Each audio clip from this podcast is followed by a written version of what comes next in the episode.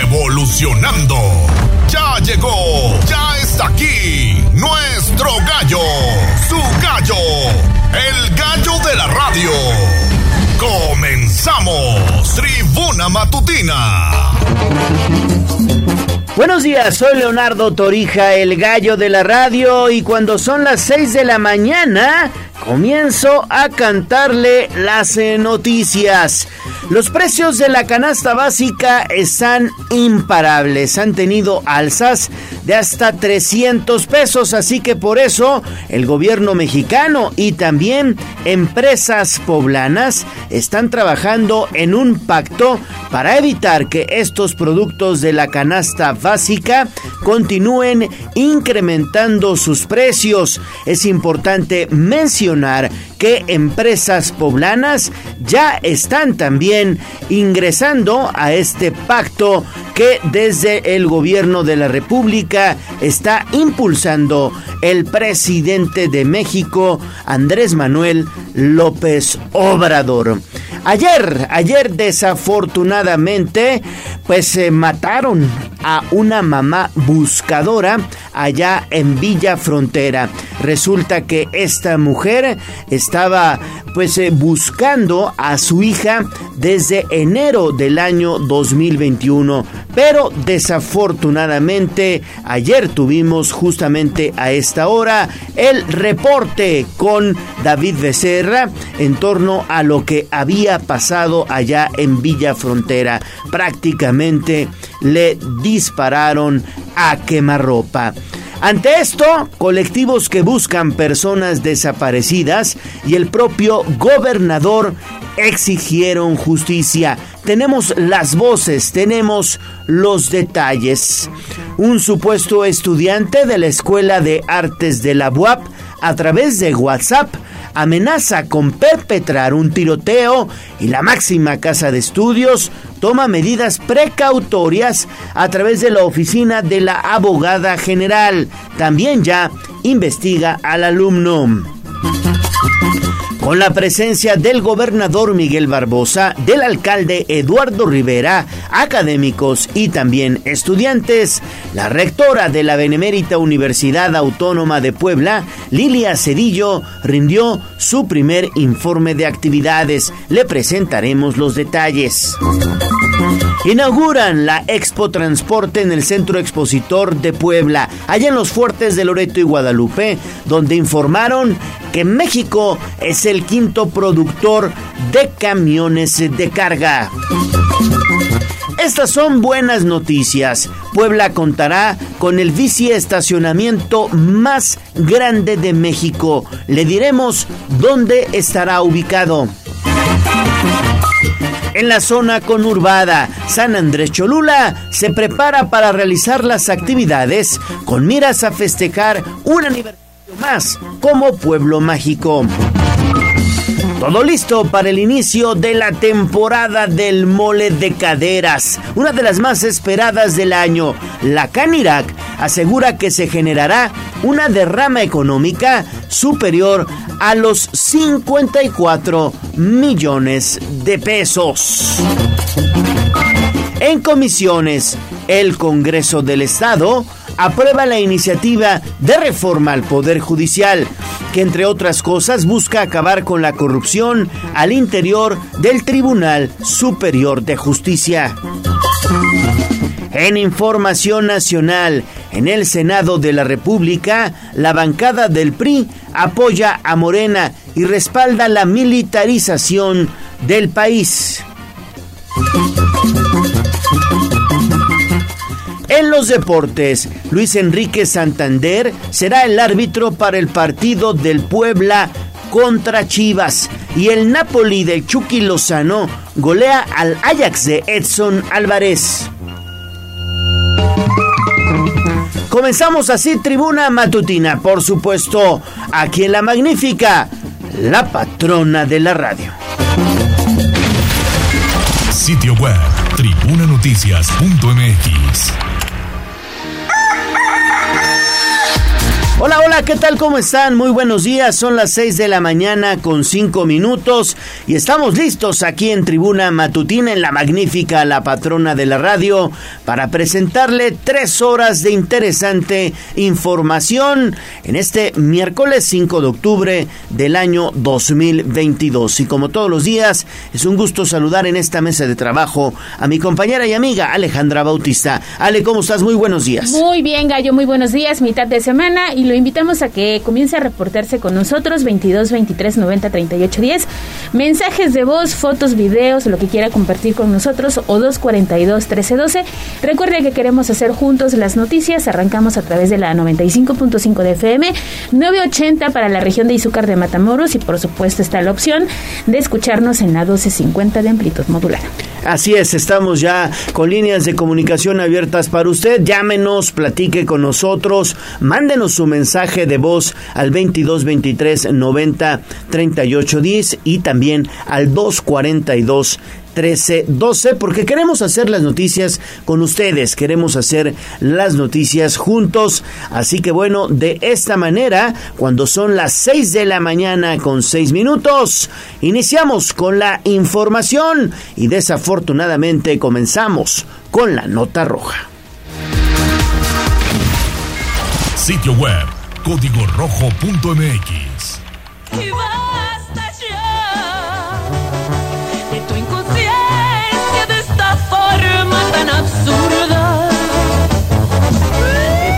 Desde la barrera, respeta la cinta de precaución y para bien la oreja. Comienza la nota roja en tribuna matutina. 6 de la mañana con 7 minutos. Iniciamos con esta información, con esta lamentable historia. Y es que ayer le dábamos a conocer a esta hora justamente en este espacio que desafortunadamente, bueno, pues habían arrebatado la vida a una mujer allá en la zona de Villa Frontera. Pero desafortunadamente también, pues estamos en condiciones de confirmarle ya que este se trató de un asesinato en contra de una mamá buscadora. ¿Qué es una mamá buscadora? Bueno, pues es una mamá que desde hace algunos meses, por lo menos desde enero del año 2021, pues estaba siguiendo las pistas y el paradero de su hija que hasta hoy está desaparecida. Incluso ella, esta mamá, era integrante de la voz de los desaparecidos de este colectivo que eh, bueno pues se dedica justamente a cobijar a todas estas personas que desafortunadamente están en busca de algún familiar. David Becerra estuvo muy pendiente de esta historia y hoy no la presenta. ¿Cómo estás David? Qué gusto saludarte. Muy buenos días. Gallo, muy buenos días. Pues sí, recordemos que ayer en las inmediaciones de Villa Frontera, aproximadamente a las, 45, a las 4.45 de la mañana, los vecinos de la zona escucharon las las detonaciones al salir de sus casas encontraron el cuerpo de la mujer que ahora han identificado como Blanca Esmeralda Gallardo, como lo mencionabas, de 40 años de edad. El cuerpo estaba tirado sobre la cinta asfáltica con al menos 10 casquillos percutidos cerca de su cuerpo y los testigos lograron ver un par de hombres que se alejaban a toda velocidad en motocicleta. Pues Blanca Gallardo era una madre que buscó, como bien comentas Gallo, a su hija Betsabe, que fue víctima de desaparición el pasado mes de enero de 2021. Blanca formó parte del colectivo Voz de los Desaparecidos e indagó por su cuenta los indicios del paradero de su hija. Sin embargo, no pudo lograr su misión, pues aunque no está confirmado, se dice que los sujetos que le arrebataron la vida estarían relacionados con el rapto incluso de Betsabe. Al lugar, pues ya te comentaba desde ayer, eh, llegaron elementos de la Secretaría de Seguridad Ciudadana quienes delimitaron la escena del crimen y abanderaron el lugar en espera de la llegada de los agentes de la Fiscalía General del Estado, quienes realizaron las indagatorias correspondientes para proceder con el levantamiento del cuerpo. Hasta el momento no hay información sobre los responsables, sin embargo ya se siguen eh, indicios que podrían dar con su paradero. Gallo, cabe recalcar que tanto Fabiola como Betsabe eran amigas, eh, en su momento desaparecieron, como te comentaba, en enero del 2021, justo en la misma colonia, eh, Villafrontera, donde ayer pues perpetraron este asesinato en contra de su madre Gallo. Por eso es que relacionan bastante eh, el hecho de que, bueno, serían las mismas personas quienes raptaron a su hija y, bueno, quien perpetraron el asesinato la mañana de ayer Gallo. Muy bien, David, pues es una situación lamentable, Ale, sobre todo porque se trata de una mujer de entrada. Estamos hablando de un probable feminicidio de entrada. Por otro lado, de una activista. Y lo más importante es que se trata de una mamá que del año 2021, prácticamente desde enero, busca o buscaba a su hija. Exactamente. Y bueno, eh, lo platicábamos con eh, María Luisa Núñez Baroja, quien es representante del colectivo Voz de los Desaparecidos, que cuando a ti se te muere un esposo, pues te dicen, quedó viuda, ¿no? Cuando a ti se te muere eh, un hijo, ¿cómo te llaman? ¿Cómo, ¿Cómo te nombran? ¿no? Y a eso súmale la indiferencia también de las autoridades. Hablamos de todos los niveles de gobierno que, pues, en muchas ocasiones, fíjate, lo han dicho los colectivos, ellos mismos, ellos con sus recursos, pues hacen la búsqueda, van y levantan las actas de, averiguación, van y pegan estas eh, fichas de búsqueda, de búsqueda, para que la gente comparta la información y a veces como sociedad también somos indiferentes, porque entonces nos piden compartir esa información y que hacemos, seguramente se fue con el seguramente va a regresar. Y esta chica lleva ya varios meses desaparecida y hoy eh, pues la tragedia también envuelve a esta familia porque leía que el esposo de Esmeralda murió de COVID. ¿No? Ahora una familia pues se queda sin una hija, se queda sin una madre y también, bueno, pues hace meses perdió a un padre. Entonces vamos, vamos a ver, hay indignación social, sí, la verdad es que es un hecho bien triste, te lo decía ayer, comparaba este suceso con el de esta serie que se lanzó por parte de una plataforma, si no fue el nombre en este momento. Pero bueno, pues es un hecho bien triste porque sucedió el día de ayer en Puebla Bueno, pues ahí está esta situación. Y bueno, ya hay voces que exigen justicia, evidentemente, miembros de colectivos, de las propias universidades como la Ibero, el mismo gobernador de Puebla, Miguel Barbosa, está exigiendo justicia. Y Pili Bravo, tú tienes los detalles, te saludamos con mucho gusto, muy buenos días. Bueno el asesinato ocurrido ayer en la madrugada, eh, pues de esta mujer activista que desde el 2021 estaba a la búsqueda de su hija, que desapareció junto con una de sus amigas, pues ha generado indignación por los colectivos feministas ya te referías, Ale, pues precisamente al colectivo de María Luisa Barojas. Por su parte, el rector de la Ibero, Mario Patrón Sánchez, eh, pues también mostraba eh, eh, indignación, señalando que definitivamente es un caso más y lamenta que siga y persista la impunidad y la indiferencia ante este tipo de casos. Parte de lo que dice Mario Patrón Sánchez siempre eh, la lucha contra la impunidad es la lucha contra uno de los mayores cánceres de nuestro país. El asesinato de esta mujer en Villa Frontera es la muestra clara, dijo, de que hace falta un subsidio y fortalecimiento del desempeño en materia de seguridad, señaló Carlos Martínez Amador, presidente del Partido de la Revolución Democrática, quien también condenó de manera enérgica pues este hecho ocurrido. Desde temprano también el gobernador del estado, Miguel Barbosa, durante la conferencia matutina, pues lamentó este homicidio terrible, este asesinato, y aseguró que la Fiscalía sin duda habrá de esclarecer con prontitud eh, pues este atentado ocurrido a esta mujer.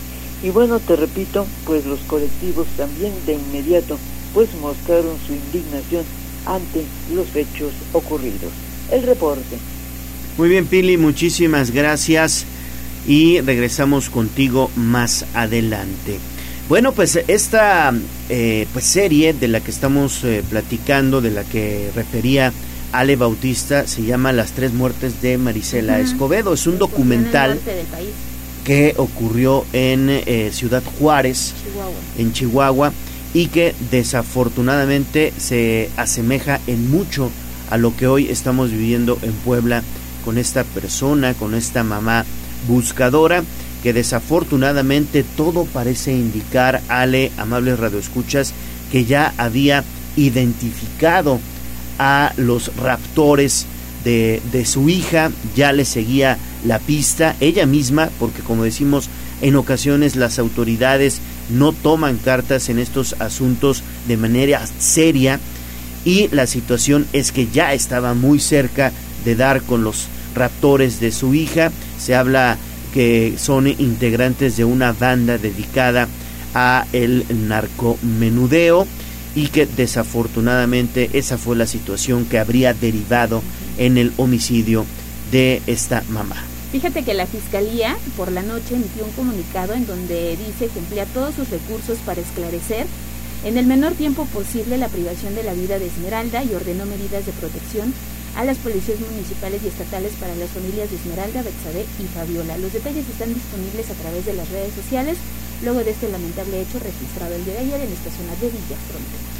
Sí, y le vamos a dar eh, seguimiento a esta situación porque seguramente, seguramente habrá avance en las investigaciones. Es un asunto, un caso que ya se mediatizó incluso a nivel nacional y bueno, pues evidentemente eso obliga a reforzar las investigaciones al respecto. Exactamente, vamos a estar muy pendientes y recuerde visitar el portal de casa www.tribunanoticias.net. 6 de la mañana con 16 minutos, vamos a pausa, estamos iniciando Tribuna Matutina y regresamos con otra historia, historia también de la sociedad poblana. Volvemos.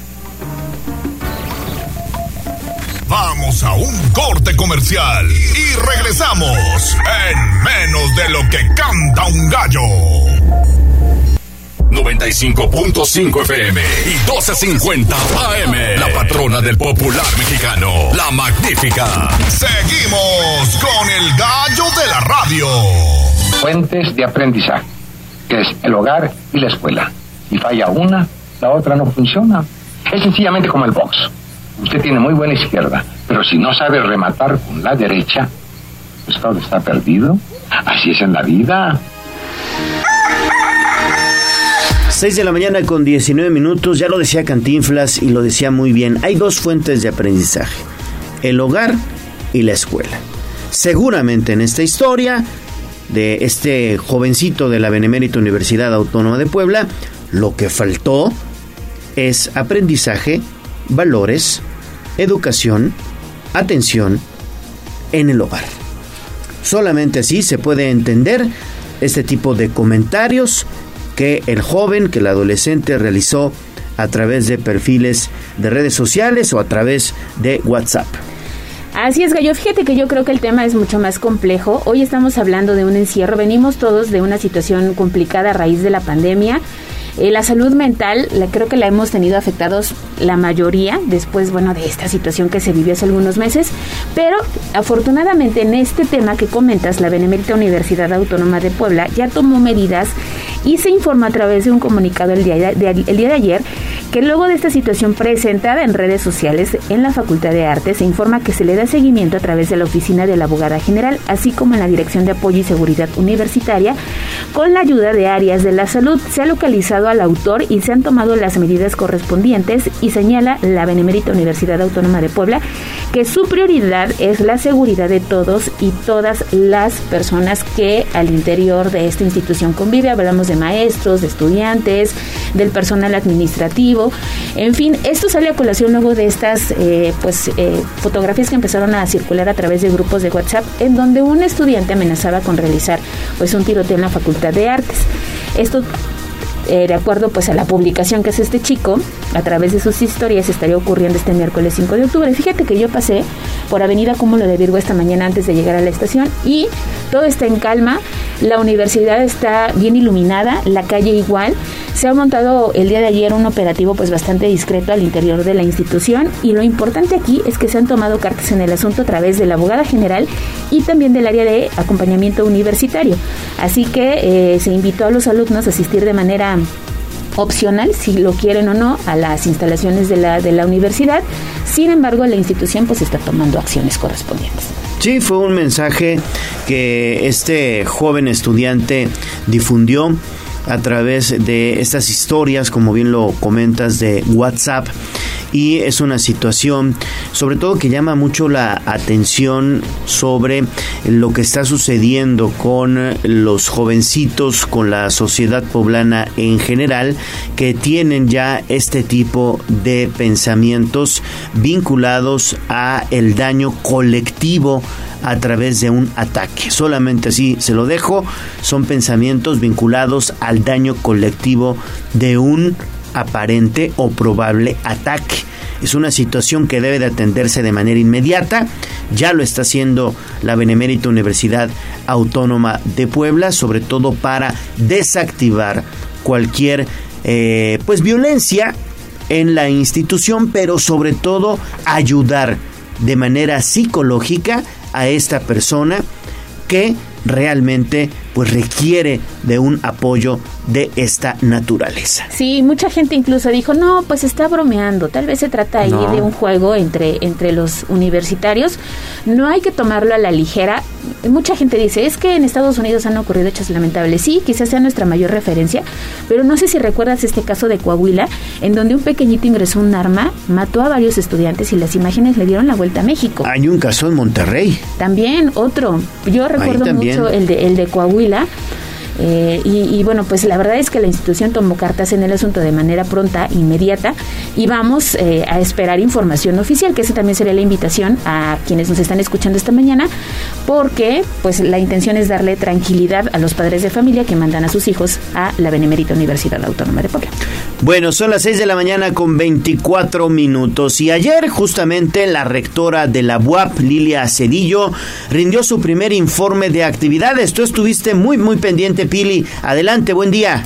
Gracias, muy buenos días. Bueno, la Benemérita Universidad Autónoma de Puebla, en 443 años desde su fundación, a partir de octubre del 2021, tiene a una mujer como rectora y ha logrado avanzar en ampliar la matrícula, el número de unidades académicas, fortalecer la docencia, la investigación científica, pero sobre todo ha implementado la austeridad y el ahorro del presupuesto para su aplicación en lo indispensable para la comunidad universitaria, dijo ayer Lilia Cedillo Ramírez al rendir su primer informe. Y al referirse a esto ante el Consejo Universitario, ante el resto de la comunidad y los invitados, encabezados, por cierto, por el gobernador Miguel Barbosa y representantes de los poderes y hasta de la Iglesia, Lilia Cedillo señaló que se ha cuidado la administración de los recursos. Decía esto. Ha sido un año de diálogo permanente. Esta gestión, lo más importante son las personas. Trabajamos por ellos y para ellos, para tener una nueva cultura que promete beneficios para hacernos mejores. Una nueva cultura crítica, imponente y creativa. Una nueva cultura que construye mejores relaciones de aprendizaje. Una nueva cultura donde cabemos todos, incluyente, con un respeto al entorno. Una nueva cultura que los ve de frente y no los va a soltar. Estoy convencida que solamente juntos seremos fuertes. Eh, ha realizado la rectora en este primer año la licitación pública, por ejemplo, del cuadro de medicamentos. Anunció también los proyectos de nuevos edificios que ya están en proceso de construcción, como el área para Medicina y Ciencias de la Comunicación. Hizo saber que ha logrado dar atención a los trabajadores, por lo que ha expedido basificaciones, ha dado contratos a quienes estaban en el segmento de outsourcing y durante el tiempo de la pandemia fueron momentos difíciles porque se perdieron 851 estudiantes que tuvieron que dejar sus estudios. Otros perdieron a sus padres, por lo que la institución ha otorgado apoyo a becas para que los alumnos continúen en sus estudios ante los efectos de rezago en estudio, no solo por la pandemia, sino por razones económicas, de familia o problemas de otra naturaleza, abrió una convocatoria para ayudar a quienes abandonaron sus estudios y los pueda recuperar, por lo cual, pues la respuesta ha sido positiva, ya que seis mil solicitudes se tuvieron.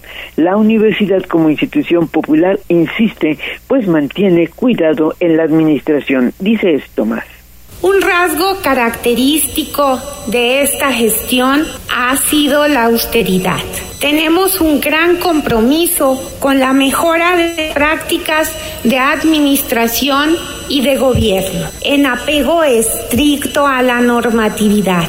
Hice un compromiso al asumir la rectoría de que cada peso que llegara a nuestra institución sería destinado para las actividades sustantivas, las necesidades reales de los universitarios. Al término de su informe, la doctora Lilia Cedillo reiteró que hay una nueva cultura crítica, imponente, creativa y capaz. Al informe, que tuvo lugar en el Centro Cultural Universitario. Acudieron, ya decía, como invitados el gobernador Miguel Barbosa, Sergio Salomón Céspedes por parte del Congreso, Héctor Sánchez por el Poder Judicial, el arzobispo Víctor Sánchez, pero también los rectores que integran el consorcio universitario como Emilio José Baños, Aro Davín de UPAEP, Mario Ernesto Patrón de la Ibero y otros más. Como es rectores, solamente se vio a Enrique Agüera y a Enrique Doger, aunque eh, corrieron invitaciones a otros más.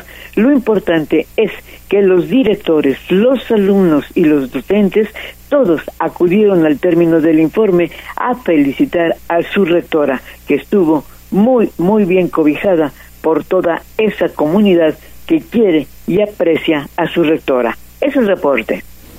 Muy bien, Pini, muchísimas gracias. Bueno, ya que estamos en los temas de la rectora de la Benemérita Universidad Autónoma de Puebla, el alcalde Eduardo Rivera, pues señala que su gestión trabaja junto con Lilia Cedillo en pro de los estudiantes de la máxima casa de estudios. Adelante, Gise, buenos días. Así es, Ale, te saludo con mucho gusto, igual que a nuestros amigos del auditorio. Precisamente le dile Eduardo Rivera Pérez aseveró que continuarán trabajando de manera conjunta por el bien de la comunidad estudiantil. Luego de externar sus felicitaciones, el alcalde destacó la excelente relación que mantienen con la representante de la máxima casa de estudios. Una vez que aseveró, ha desempeñado un gran trabajo. Así lo decía. Me parece que es muy importante como presidente del gobierno de la ciudad estar al lado de nuestra rectora, al lado de la universidad, nuestra benemérita autónoma del estado de Puebla. Y estamos, yo diría, con una relación muy buena con la institución y por supuesto con la rectora, en donde hemos venido colaborando en diferentes proyectos a través de la comisión permanente. En la comisión permanente, en donde yo he convocado a rectores de universidades, empresarios, sindicatos, consejos ciudadanos, ella participa, participa nuestra Benemérita Universidad del Estado. Creo que precisamente a través de esta comisión han elaborado y concretado proyectos importantes, principalmente en materia de prevención de violencia o adicciones, seguridad, eventos deportivos, entre otros. De ahí que continuarán con la colaboración para abonar a dicho sector. El reporte. Gracias, Gise. Regresamos contigo más adelante. Bueno, son las 6 de la mañana con 30 minutos. Recuerde, estamos iniciando tribuna matutina, por supuesto, aquí en La Magnífica, la patrona de la radio. Y pues le invitamos a que se ponga en contacto con nosotros. Más adelante estaremos regalando nuestro pastel del día, pero háblenos al 22 23 90 38 10, es decir, mándenos su mensaje de voz. Así que sin más ni más, Volvemos. Vamos a un corte comercial y regresamos en menos de lo que canta un gallo. 95.5 FM y 12.50 AM. La patrona del popular mexicano, la magnífica. Seguimos con el gallo de la radio. Instagram, Tribuna Noticias. Mi ciudad es la cuna dormido. Hablemos de nuestro pueblo. El reporte de la capital poblana. En Tribuna Matutina. 6 de la mañana con 33 minutos y vamos con información de la ciudad porque la limpieza del ambiente, bueno, pues evidentemente es una necesidad pública. Esto lo señaló el gobernador Miguel Barbosa al llamar a los empresarios a cumplir ya y de una vez por todas con el uso de las plantas de tratamiento de aguas residuales. ¿No es así, Pili? Adelante, nuevamente te saludo con gusto. Gracias. Bueno, pues un llamado a todo el sector empresarial para que cuide realmente el medio ambiente y respete a la naturaleza, sobre todo por el uso del agua, hizo ayer el gobernador Miguel Barbosa al señalar que deben tomar conciencia del mantenimiento a este, sobre todo al tratamiento de aguas, debido a que un alto porcentaje de industriales trabajan sin permiso ambiental, pocos tienen plantas de tratamiento de aguas residuales y los que la tienen, pues no las ponen a funcionar. Parte de este llamado del Ejecutivo que las organizaciones empresariales asuman públicamente un compromiso para que los empresarios, todos los que contaminen de todas las ramas de la producción, no solamente los textileros o los que lavan mezclilla o todos aquellos que hacen esa labor, no, hay muchas empresas, deben ya de contribuir. Si ustedes les preguntan a, los, a las cámaras de los empresarios qué opinión tienen, van a estar en favor del medio ambiente, pero si se encargan si, si se les toca a uno, de, a uno de la gran mayoría de los empresarios, si se les toca para clausurarlos, protesta. Y señaló que, bueno, el gobierno del Estado así como el gobierno federal ha dado mucho tiempo y muchas oportunidades, por lo cual hoy la política es que después de realizar las inspecciones y ante que no haya un cumplimiento, entonces el procedimiento será la clausura y la sanción a todos ellos, por lo que ahora esta política ambiental del Estado es multar y clausurar a quien no cumpla, por lo que el gobernador Miguel Barbosa aseguró las protestas ya no les interesa porque les ha dado mucho tiempo y muchas oportunidades para que cumplan. El reporte. Y en más temas, Pili, el gobernador Miguel Barbosa habló acerca del DAP, de este derecho de alumbrado público. Dice que no es inconstitucional, por lo que los alcaldes podrán solicitarlo al Congreso. Sí, tú sabes que este, este derecho de alumbrado público no es un impuesto, porque en realidad es un derecho que siempre se ha pagado todo consumo de energía eléctrica se paga y ese cobro pues no se puede considerar inconstitucional, dijo el gobernador Miguel Barbosa, al señalar que la Comisión Federal de Electricidad pues no regala nada y a lo largo de los años se ha aplicado de diversas formas de pago. A la fecha eh, pues incluso la comisión tiene muchas deudas con algunos ayuntamientos para que enfrente los cobros y los rezagos. Esto decía el gobernador sobre este tema. No es inconstitucional. Quienes sigan planteándolo de esa forma son argumentos solamente que tienen interés político. Siempre el alumbrado se ha cobrado, ahora ya bajo el rubro de, de un derecho, por cooperación, por todas las formas por las cuales se tiene que contribuir para que un lugar esté alumbrado. Después la CFE extendió ya sus formas de cobro del consumo de luz. Todo consumo de energía eléctrica cuesta. La CFE no da de regalo nada. Por eso en las próximas leyes de ingresos que emitan los ayuntamientos tendrán que proponérselo al Congreso del Estado para su estudio. En las próximas semanas los ayuntamientos, ya sabes, se debe enviar el proyecto de ley de ingresos con la propuesta del DAP si así lo requieren para que lo consideren, incluyendo también a Puebla Capital. Aseguró que hay algunos diputados que no lo consideran apropiado, pero eh, pues eh, lo más importante es que los ayuntamientos tengan suficientes recursos para poder pagar ese importante servicio que se requiere también para dar seguridad, sobre todo por la noche, a los propios habitantes. Será el Congreso del Estado el que determine su revisión, su estudio, su aprobación o rechazo en su caso. Es el reporte sobre este tema. Pues por lo menos el alcalde de San Andrés Cholula, en Mundo Tlategui Persino, ya dijo que sí, que sí va a solicitar el cobro del DAP en la próxima ley de ingresos para San Andrés Cholula. Veremos qué sucede en el Poder Legislativo, donde tendrán que definir esta situación. Y bueno, Pili, vamos a otras cosas porque ayer inició una importante actividad en el centro expositor. Se trata justamente de la Expo Transporte 2022. Así es, y está eh, formidable. Realmente es una exhibición de camiones que, que, que, son pues de, de, película, diríamos. Y por eso estuvo eh, eh, vía internet la secretaria de Economía, Tatiana Cloutier Carrillo, quien señaló que México se ha convertido en el primer exportador de tractocamiones y cuarto de camiones pesados. Es el quinto fabricante más importante de estos bienes que genera en el país importantes fuentes de trabajo y de ingresos, parte de lo que decía la secretaria Tatiana Cloutier. Las empresas productoras de vehículos pesados para el transporte de mercancías y de personas que representa esta institución ha desarrollado capacidades que ubican a México en un lugar privilegiado en el ámbito global México es el primer exportador de tractocamiones del mundo y el cuarto de camiones pesados en general a nivel producción del 2021. Nuestro país se ubicó como el quinto fabricante más importante de camiones pesados a nivel global. La fabricación de vehículos pesados general más de 28 mil empleos genera de forma directa y el valor de sus exportaciones en el año 2021 fue de 12.800 millones de dólares, cuyo destino principal de exportación fue Estados Unidos. En este año, el desempeño de la industria de camiones pesados ha sido de una franca recuperación.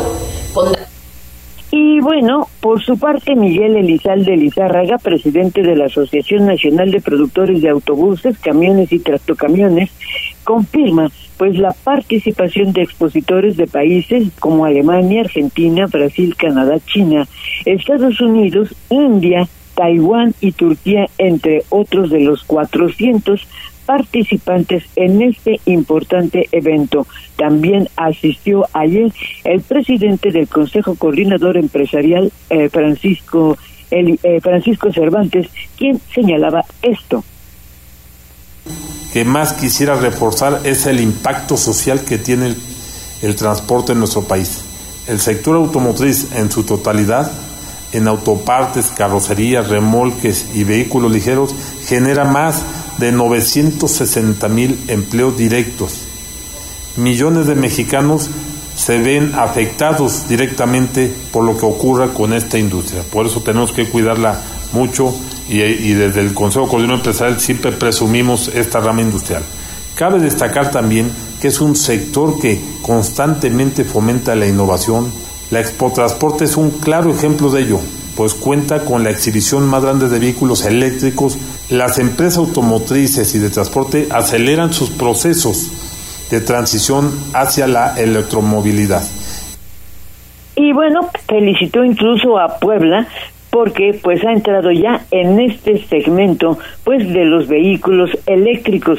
Señalaron también los empresarios inquietudes para que se cumpla bien y de manera ordenada la nueva ley de movilidad, pero sobre todo demandan seguridad en carreteras para seguir en el ejercicio de esta importante industria a la que también fue invitado naturalmente el gobernador anfitrión Miguel Barbosa Huerta el reporte de esta Expo Transporte que estará en Puebla todavía hoy y mañana. El reporte. Sí, pues es una buena oportunidad para ir a la expo allá en los fuertes de Loreto y Guadalupe, porque bueno, pues evidentemente es momento de conocer pues eh, todo lo que hay en materia de transporte, todas las novedades que hay en la materia. Y bueno, hoy la Secretaría de Movilidad y Transporte invita también a una firma de convenio de colaboración con el Banco de Desarrollo de Alemania, INAFIN, y es que también estarán poniendo en marcha el programa de fortalecimiento y financiamiento del transporte sostenible y los bonos de chatarrización. ¿Cuál es la idea? pues sacar a las unidades que ya son pues una chatarra. Exactamente. Y fíjate que yo, bueno, hace algún tiempo visité Oaxaca donde sí me sorprendió las condiciones en las que está el transporte público, que a diferencia de Puebla, la verdad es que sí, sí tenemos, tenemos mejores unidades entre comillas, y aún así, bueno, todavía las padecemos, ¿no? En época de lluvia vas en el transporte y la lluvia va junto contigo adentro de la unidad. Pero bueno, se están haciendo esfuerzos importantes y fíjate, están bien padres las imágenes porque además se hizo un recorrido y un video de esta expo que termina el 7 de octubre, como bien lo decía Pili. Y hay muchas novedades, ¿eh? Yo creo que sí se habla incluso hasta de transporte eléctrico.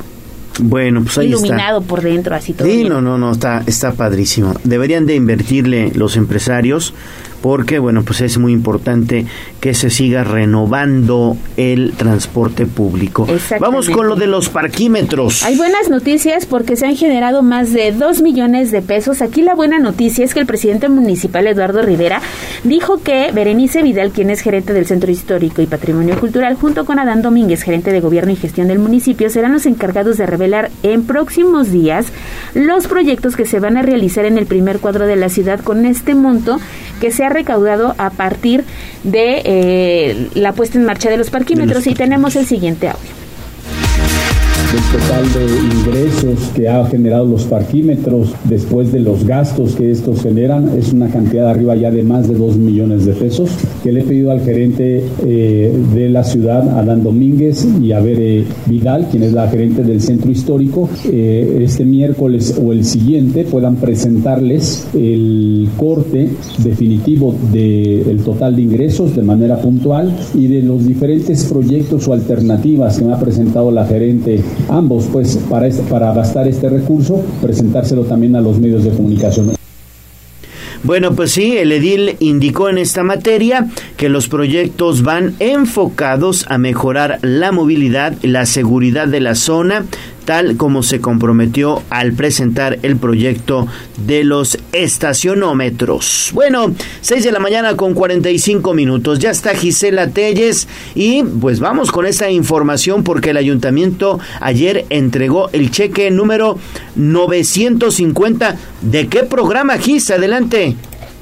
Gallo, pues del programa Créditos Contigo, que es una propuesta para reactivar la economía en la ciudad. Esto lo señaló el alcalde Eduardo Rivera Pérez al llevar a cabo precisamente esta entrega a María Ocotlán, propietaria de una papelería ubicada en Infonavit San Pedro. Durante este evento puntualizó que la entrega de estos 25 mil pesos cumple con la meta establecida por el gobierno de la ciudad, ya que se propusieron otorgar 950 créditos en menos de un año. Destacó que 400 apoyos se destinaron especialmente a beneficiarios del programa Contigo Mujer, una vez que reveló desde el 17 de mayo, fecha en la que inició Créditos Contigo, han recibido más de 3.000 solicitudes. Así lo decía hacer la entrega del cheque 950, que era lo que nos habíamos propuesto. Este proyecto, junto con Banca Firme, de reactivar la economía y otorgar créditos a todos aquellos que lo soliciten de hasta 25 mil pesos, ha sido de los proyectos y programas de mayor éxito en la administración. Realmente tenemos, imagínense, más de 3 mil solicitudes. El proceso a través de Banca Firme es irlas revisando Manifestó que entre negocios pequeños, medianos y grandes han logrado una atracción de inversión de 9 mil millones de pesos entre programas como Apertura de la Palabra, Negocios Tasa Cero, Microcréditos y el interés de grandes o medianas empresas. Por ello, refirió que prácticamente se han otorgado seis créditos al día, al recordar que el Ayuntamiento de Puebla paga los intereses de los préstamos con un monto de tres millones quinientos cincuenta mil pesos. De ahí que aseveró están muy contentos por hacer realidad este proyecto. El reporte. Muy bien, Gis, muchísimas gracias. Vamos a otras cosas. Exactamente, seguimos con Gisela Telles porque estuvo cargadita la agenda precisamente del presidente municipal, quien hizo un anuncio importante respecto a los biciestacionamientos, Gisela. Así es, Alejandra, pues fíjate que el alcalde aseveró que lograron mantener el apoyo, rescatar el recurso y está a punto de concluirse precisamente este proyecto de bici estacionamiento el más grande de México. En entrevista, el edil dejó en claro que la movilidad será de interconectividad para quienes usan el transporte masivo, de ahí que confirmó se ubicará al sur de la ciudad para poder viajar en bicicleta y a la par trasladarse en las unidades del sistema ruta. Manifestó que el proyecto se dejó desde la pasada administración y gracias al apoyo del gobierno francés se podrá concretar, pero escuchemos parte de lo que mencionaba. Afortunadamente logramos nosotros mantener el proyecto y rescatar el recurso y está ya a punto de concluirse. Es un tema que afortunadamente sí logramos el beneficio y se va a tener la oportunidad de lograr el biciestacionamiento más grande de todo México y va a ser en este punto en el sur de la ciudad en donde la movilidad tiene que ser precisamente de interconectividad es importante mencionar que el 14 de julio de 2021 la Secretaría de Movilidad informó que se dejaría la administración entrante el proyecto ejecutivo y el recurso también para llevar a cabo la ejecución del bici estacionamiento que se ubicará en la terminal Margaritas. Se informó también que se contemplaría la instalación de una estación para vehículos no motorizados con capacidad de 500 unidades, misma que representa una inversión de 160 mil euros y 350 mil pesos para dicha ejecución. El reporte. Muchísimas gracias, Gise, por este reporte que nos haces llegar y que también podemos consultar la nota en el portal de casa y en redes sociales como Noticias Trip. Bueno, pues ahí está la información. 6 de la mañana con 49 minutos. Vamos a pausa y volvemos con más aquí a Tribuna Matutina.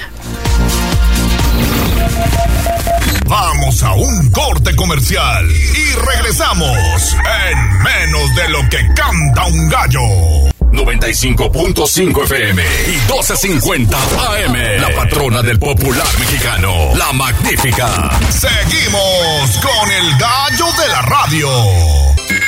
Leemos tus mensajes en WhatsApp, en La Voz de los Poblanos, 22 23 90 38 10.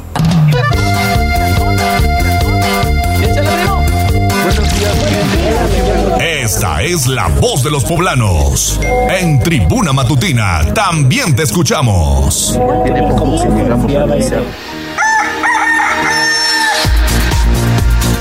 6 de la mañana con 52 minutos y ya estamos en la voz de los poblanos. ¿Dónde estuviste ayer, Ale Bautista? ¿Y qué te encontraste? Platícanos. Fíjate que estuvimos en el Parque Reforma Aguazul. Los vecinos ya habían reportado que urge dar mantenimiento a esta área verde, que yo la verdad no ubicaba. Está bastante grande y mucha gente pues sale a pasear a los, animal a los perritos, sus mascotas, o hace uso precisamente de los juegos infantiles porque hay columpios, sube y bajas, unas resbaladillas. Pero el pasto está muy crecido, la hierba igual. La buena noticia es que vimos al personal del Ayuntamiento de Puebla y esperamos que en breve le den su manita de gato a este pulmón verde de la ciudad. Así que muchas gracias a los vecinos que nos reportaron esta situación, porque precisamente Miriam Maravian estuvo en entrevista con Mariloli Pellón eh, hace dos días y se comprometió a darle seguimiento a esta situación que nos reportaron a través del 22 23 90 38 10. Así que ahí estamos cerrando el círculo, haciendo ese enlace entre los eh, ciudadanos y por supuesto las autoridades. Qué bueno, y sobre todo que la reacción fue muy rápido. Sí. Muy, muy rápido. Estabas eh, columpiándote entre maleza. entre maleza. Ahí observé. Hay, hay mucha basura. Nos decían los vecinos que en algunas ocasiones ellos se reúnen, se agrupan para hacer labores de limpieza, pero es insuficiente porque sí es un parque bastante grande, fíjate. Sí, lo y conozco. mucha gente pues sale a hacer alguna actividad física o te lo decía, a pasear a sus mascotas. Y fíjate, tenemos más información, vamos a cambiar de tema. Juan José Merino, quien siempre nos escucha en este Saludos, Juan José. Nos está compartiendo un video, está de vacaciones en Cipolite, fíjate, nada más Ij, para qué que envidia. de envidia. Qué envidia. Dice, hay una persona que estuvo a punto de ahogarse, los salvavidas lo ayudaron a regresar y es que fueron colocadas banderas rojas porque la marea pues está a todo lo que da, pero la gente no respeta. Así que nos manda un saludo desde esta desde esta zona de Oaxaca, allá en diciendo mostrando el orgullo poblano, pues qué envidia. Juan. Qué rico, qué rico. En las playas nudistas de Cepolite, Sí, Juan. es que Muy bien. son nudistas, yo no lo quería decir, por eso Muy dije bien. que pues está mostrando el orgullo poblano. Claro, no, pues como debe de ser. Muy, muy bien, muy bien. Yo nunca he ido. Fíjate que sí conozco las playas de, de Oaxaca. Hablamos de pues, Puerto Escondido, Huatulco, que además son muy bonitas, a diferencia de Padrísimo otras, ¿no? A mí me Huatulco. gustan, pero nunca he ido a Cipolite. Siempre hay una primera vez. Vamos a ¿Te darnos una vuelta ¿Tú sí por allá. Sí, claro. ¿Sí? Sí, sí, sí, sí. Por lo de las playas nudistas. Ajá. O sea, Ni te así. pelan, Ale.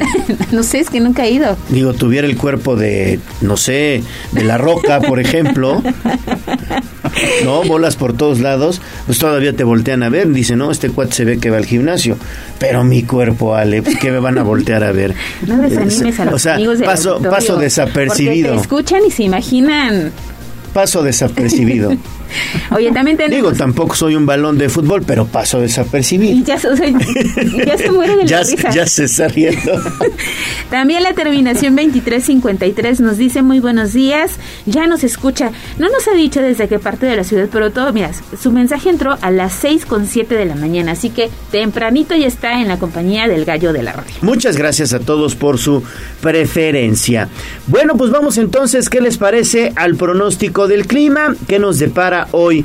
Bueno, pues justamente el clima, habrá frío, habrá lluvia. Bueno, eso nos lo comenta Andrea Lezama. Escuchemos. Atención, porque hoy miércoles 5 de octubre tenemos un pronóstico de viento con velocidad entre 3 y 12 kilómetros por hora, al igual que la temperatura mínima será de 10 grados centígrados entre las 6 y 7 de la mañana y la máxima de 23 grados entre las 14 y 15 horas. En Tribuna Vigila te recomendamos el uso de ropa abrigable y paraguas, pues tenemos un 50% de probabilidad de lluvia. Hasta aquí el reporte del clima por Andy Lezama. 6 de la mañana con 56 minutos. Oye, pues ya viene prácticamente las celebraciones fuertes del año, lo que es Día de Muertos, posteriormente Navidad, pero Día de Muertos es una tradición de las más importantes o incluso la más importante para eh, nuestros amigos radioescuchas y para México en general. Sí, a mí me gusta esa época. Padrísimo Día de Muertos. Además, digo, mm, lejos de la comida, por todo lo que representa, ¿no? Se han hecho pues, películas en donde se exalta la cultura mexicana y sí hay que estar bien orgullosos de lo que y recordar a nuestros seres queridos siempre aquellos que se adelantaron en el camino siempre es importante recordarlos de una manera bonita de lo que viviste de lo que eh, hiciste de las vivencias como tal de que siempre fuiste feliz con ellos. Exactamente. Y dicen todo en vida pero pues también hay, hay, que, hay que recordar a quienes ya se adelantaron en el camino. Y a propósito del tema, el alcalde de Puebla anunció que habrá apertura de panteones el Día de Muertos, a diferencia de lo que habíamos venido pues viviendo los últimos años a consecuencia de, de la pandemia por COVID. Adelante, Gise. Así es, Ale, pues habrá apertura total de panteones durante Día de Muertos. Esto lo aseveró el alcalde Eduardo Rivera Pérez al, al revelar que durante dichas festividades desarrollarán un programa importante de actividades culturales. El edil aseveró que el gobierno de la ciudad no solo se enfocará en la atención de Camposantos, sino que llevarán a cabo un programa relacionado pues a estas fechas, una de las festividades más importantes para todas las y los ciudadanos. Sobre la atención a cementerios, indicó que garantizarán en todo momento el orden, la seguridad y la limpieza durante los días previos y posteriores al 1 y 2 de noviembre. Escuchemos. Sobre el tema de panteones tendremos todo un programa eh, importante, no solamente de atención en los panteones, sino también de actividades culturales de cara al tema de pues las festividades tal cual del Día de Muertos. Entonces la posición del gobierno de la ciudad es la apertura total de los panteones durante las fechas pues solamente de Todos Santos, tanto el primero y 2 de noviembre. Es importante mencionar que en 2019 y 2020 se mantuvieron cerrados los espacios debido a la contingencia sanitaria por COVID-19, mientras que en 2021 se realizó la reapertura restringida, ordenada y segura con diversas medidas de prevención. Por ello, también durante los próximos días se dará a conocer el operativo Día de Muertos para reforzar la seguridad en 42 panteones, todos los mercados, el centro histórico y también zonas de mayor afluencia. El reporte. Pues ahí está, ya prepárese porque sí van a abrir los panteones en estos días de muertos, pero también pues hay que respetar sobre todo horarios, hay que ser bien ordenados para evitar situaciones que pongan en riesgo pues a otras personas. Exactamente, y damos lectura rápidamente a los mensajes que nos están llegando. La terminación 2630 nos dice, muy buenos días a todo el equipo de Tribuna Matutina. Hay luminarias sin funcionar más de 15 días en la 14 Sur entre la 11 Oriente y la 7 Oriente. Está muy oscuro, ojalá me ayuden a reportar. Con muchísimo gusto lo hacemos. El señor Miguel Popocatl también ya se reporta. Saludos, Dice, Miguel. Muy buenos días, Ale Leo y equipo de Tribuna Matutina, atento al programa. Muchos saludos. Y fíjate que también nos están reportando que están robando los volardos aquí muy cerquita de la zona de Tribuna, en el Hospital La Paz. Hay un crucero ahí importante que hay un hombre y una mujer que al parecer se están llevando los volardos. Pues dijeron, la autoridad los va a retirar, pues les ayudamos, ¿no? ¿Crees que sí se los estén robando? No sé, es lo que nos están reportando, pero Hay que checamos. comentar con David. Hay que comentar a David, que se dé una está- vuelta. David está al sur de la ciudad porque eh, pues se registró lamentablemente un atropellamiento, ya hay una mujer sin vida y, y regresando de la pausa, pues estaremos enlazando con David Becerra. Bueno, son las 7 de la mañana en punto, pausa y volvemos entonces con David Becerra. Vamos a un corte comercial y regresamos en menos de lo que canta un gallo. Esta es XHZT 95.5 FM y XEZT 1250 AM. La magnífica, la patrona de la radio. Una estación de Tribuna Comunicación. Fuerza en medio.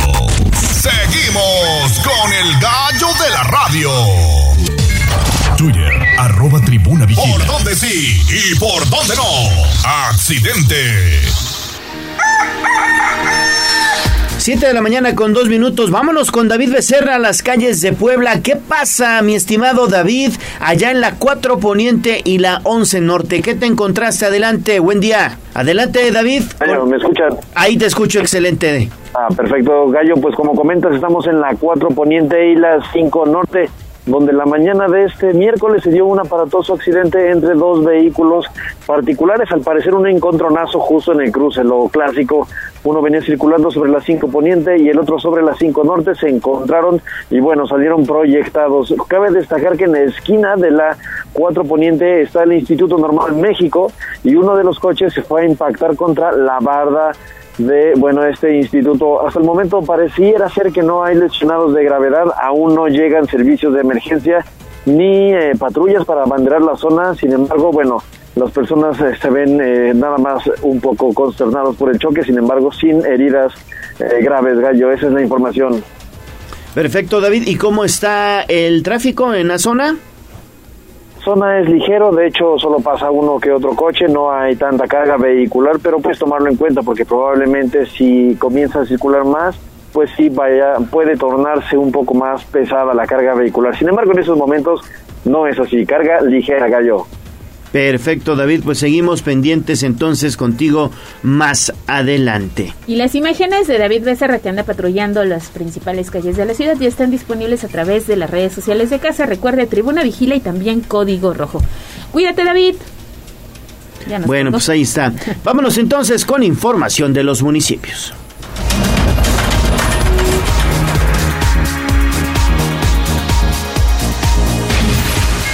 Sitio web, tribunanoticias.mx.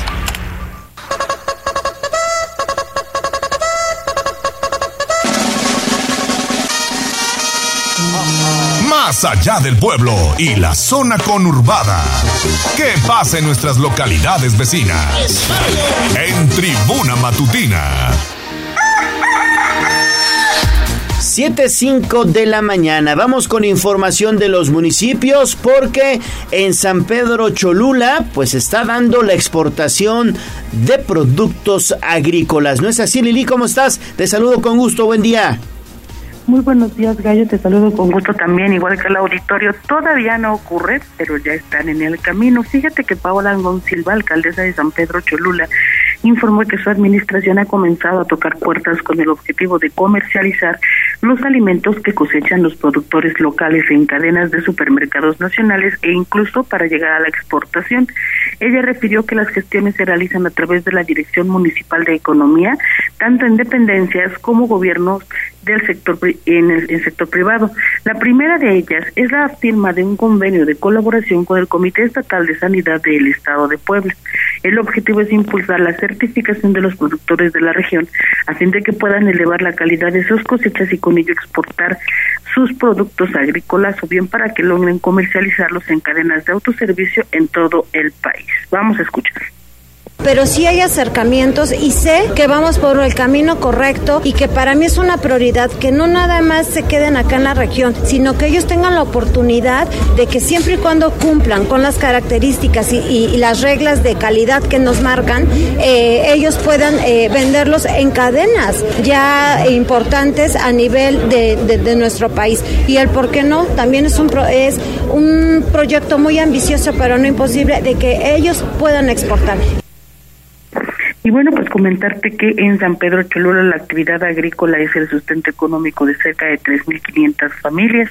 Paola Angón destacó además que el próximo año su gobierno destinará recursos económicos y humanos para incentivar la creación de módulos de aves de traspatio y se invertirá en el mejoramiento genético de ganado, en microtúneles para el cultivos de alto valor, en proyectos de riego tecnificado, así como en semillas mejoradas y el fortalecimiento del banco de maquinaria agrícola. El reporte.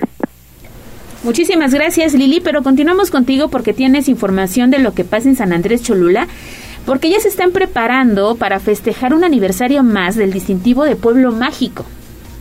Sí, fíjate, Ale, que este mes Cholula cumple 10 años de haber sido obtenido, de haber obtenido el nombramiento de pueblo mágico y en San Andrés el ayuntamiento está planeando una serie de eventos para celebrar este acontecimiento, así lo informó el alcalde Edmundo Tlateu. El edil resaltó que el nombramiento de Pueblo Mágico sí ha tenido un efecto favorable en la promoción turística de San Andrés, que cada vez registra un mayor número de visitantes. No obstante, agregó que este fenómeno aún no es proporcional a la derrama económica. Sin embargo, señaló que desde su gobierno se han implementado diversas estrategias que buscan consolidar al turismo como una de las principales actividades económicas en San Andrés Cholula y aprovechar al máximo los atractivos que la demarcación ofrece. Escuchemos. Afortunadamente sí, este, vemos más presencia de turismo, este, sabemos que seguimos con un problema todavía de economía, este, el ver más turistas no ha representado lo mismo el que se genere una derrama económica también importante para el municipio, sin embargo pues agradecer a todos aquellos que vienen a visitar, a conocer San Andrés Cholula y que finalmente poco mucho pues se genera este, este ingreso para los ciudadanos y bueno, sobre la presencia de un grupo de comerciantes locales en las inmediaciones del parque intermunicipal.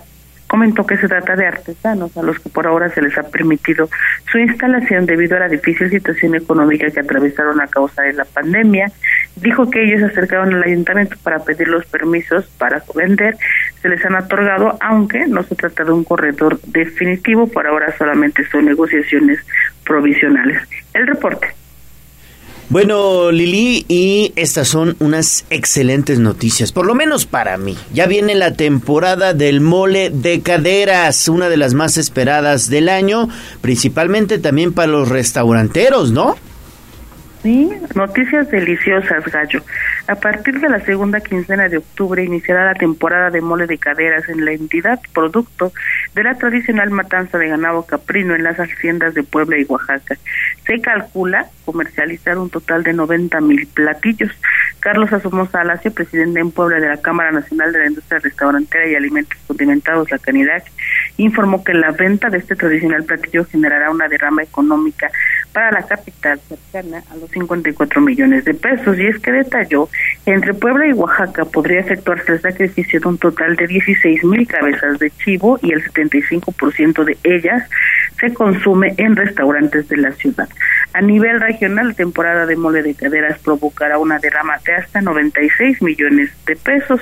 Esta cifra incluye la comercialización del platillo en restaurantes, su consumo en haciendas para que, en esta temporada abren para ofrecer el tradicional mole y también por la venta a las familias que acostumbran cocinarlo para consumo propio o bien también para la venta en el mercado informal. Y para este 2022 se estima que el precio promedio del platillo alcanzará los 600 pesos y por ende el gobierno estatal de Puebla tiene proyectado que en nuestra entidad habrá una derrama económica que oscila por los 75 millones de pesos. Pero vamos a escuchar parte de lo que se dijo ayer en la conferencia de prensa pues tenemos el privilegio y el gusto de degustar este delicioso platillo que es importante que les diga, la ciudad eh, capital pues consume aproximadamente el 75% de todo el producto caprino que se, que se sacrifica, pues lo consumimos en Puebla, ¿sí? Bueno, pues para, para marcar el inicio de la temporada, eh, Canirac Puebla promoverá, eh, como desde hace ocho años, su tradicional comida de mole de caderas, y bueno, Asomos se informó que como cada año, pues los restaurantes adheridos a la Cámara darán por iniciada de manera oficial la temporada con su comida anual de mole de caderas, en la que participarán 26 establecimientos. El reporte. Muy bien, Lili, muchísimas gracias. Estaremos compartiendo en nuestras redes sociales una encuesta para ustedes, amigos radioescuchas, en que, bueno, pues, ¿qué prefieren? ¿El chile en nogada o el mole de caderas? Yo igual que tú, el mole de caderas. Mole de caderas. Me gusta el chile en nogada, sí, pero no sé. Sí se la lleva el mole de caderas. Me gusta bueno. Caldosito calientito. Pues nos vamos entonces con el mole de caderas. Vemos qué dice entonces el auditorio. Vamos a hacer un paréntesis en esta información de carácter local. Nos vamos con información nacional porque anoche ya se aprobó el dictamen en el Senado de la República para extender hasta el 2018 el apoyo de las Fuerzas Armadas para las tareas de seguridad pública. Senador, ¿cómo estás? Qué gusto saludarte. Muy buenos días. Leonardo, buenos días. Alex, muchas gracias. Buenos días. Gracias a ustedes, a Tribuna. Informarles que fue una jornada intensa, pero productiva. Buenas, buenas noticias para México, para todos los estados y para los municipios, porque se hizo, se hizo una adaptación, se hizo una mejora fundamental a la minuta que recibimos de los senadores, de los diputados, y evolucionó porque esta, este quinto transitorio que permite la participación de las Fuerzas Armadas en materia de seguridad pública hasta marzo del 2028 eh, tiene eh, cuatro elementos. Eh, será una participación extraordinaria temporal, lo que permitirá eh, que la autoridad civil sea preponderante frente a la participación de las Fuerzas Armadas.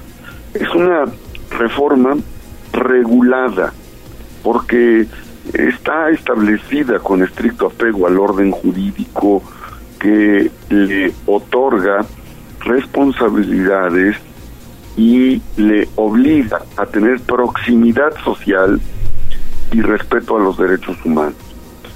Será eh, fiscalizada porque se crea un órgano eh, bicamaral que va a evaluar el desempeño y que obliga a las Fuerzas Armadas y a la, a la, eh, a la Guardia Nacional a informar resultados periódicamente, subordinada y complementaria, porque las labores de apoyo solo son en auxilio y complemento a las instituciones de, de seguridad. Y una noticia que seguramente va a causar impacto positivo porque eh, las, las Fuerzas Armadas no van a sustituir a las autoridades civiles en los órganos de gobierno en cumplimiento a, las responsabilidades en materia de seguridad. Se crea un fondo, un fondo permanente de apoyo a las entidades federativas y municipios a partir del 2023. Esto es importante porque da paso a lo que decíamos eh, hace unos hace unos días que estuve en tu programa o en el programa de ustedes. Era necesario dar un paso fundamental para fortalecer a las policías municipales y tener una, mayor coordinación con las policías estatales. ¿Esto qué significa? Eh, los titulares de los poderes ejecutivos, los gobernadores y los municipios van a disponer anualmente de un fondo de apoyo para las instituciones de seguridad. Eh, sobre todo, se va a reconocer los estados y los municipios donde den más resultados. Hay 17 mil millones de pesos 17 mil millones de pesos en cuentas aseguradas y congeladas, producto de lo incautado a los grupos delictivos. 50% de esos 17 mil millones se estiman se eh, aportarán a la Guardia Nacional para su consolidación y el otro 50% a las entidades federativas y a los municipios para la policía y la seguridad. Es un es inédito, es importante, consolida. La verdad yo estoy muy contento porque se hizo una modificación, se hizo una adaptación, pero sobre todo hubo diálogo, hubo consenso y se lograron 87 votos con lo que se rebasó las dos terceras partes y fue un trabajo de conciliación porque todas y todos los senadores principalmente eh, pensaron en la seguridad de las y los mexicanos. Ese es el resultado. Lo más importante, senador, el fortalecimiento también para las policías municipales, que son el primer contacto con los ciudadanos. Así es, Leonardo, y eso era lo que nosotros insistíamos tenía que modificarse. Darle paso al fortalecimiento a la Guardia Nacional, pero iniciar ya la consolidación también y el fortalecimiento de las policías municipales y esto es importante, será inédito y será fundamental para los municipios en todo el país. Muy bien, senador Alejandro Armenta, pues muchas gracias por la comunicación esta mañana en Tribuna Matutina y que, bueno, pues tengas una excelente jornada. Síganos en las redes sociales, estoy en alejandroarmenta.com, ahí está toda esta información a través de nuestras redes sociales. Gracias, buen día. Buen día, buen día, senador, pues ahí está. Entonces, eh, la Sedena como tal, en este caso la Guardia Nacional, va a colaborar en las actividades de seguridad pública únicamente hasta el 2028. Exactamente. Ya hay una fecha, únicamente hasta el 2028, para tratar de restablecer el orden y la seguridad pública en el país. Después de 2018, ya que se fortalezcan las policías estatales, las policías municipales, pues regresarán evidentemente a hacer las actividades que le compete como ejército mexicano. Así es, y una sesión maratónica duró más de nueve horas. Ahora este dictamen pasa a la Cámara de Diputados y vamos a ver ahí qué sucede, ¿no? En, en, la Cámara de Diputados con esta aprobación que se dio ayer en el Senado y muy pendientes también de las redes sociales de casa porque estaremos dándole seguimiento a este tema, que es importante porque el talón de Aquiles de varias administraciones, hablamos del gobierno federal, municipal, estatal, pues sigue siendo el tema de la seguridad. Bueno, 7 de la mañana con 18 minutos. Vamos a pausa y volvemos. Vamos a un corte comercial y regresamos en menos de lo que canta un gallo.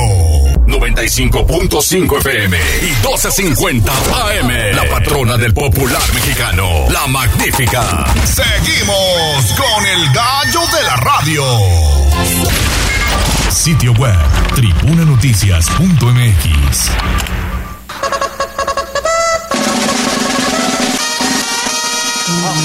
Más allá del pueblo y la zona conurbada. ¿Qué pasa en nuestras localidades vecinas? En Tribuna Matutina. 7.21 de la mañana, vámonos hasta la región de Tehuacán. ¿Qué hay por allá, Servando Medina? Adelante, buen día.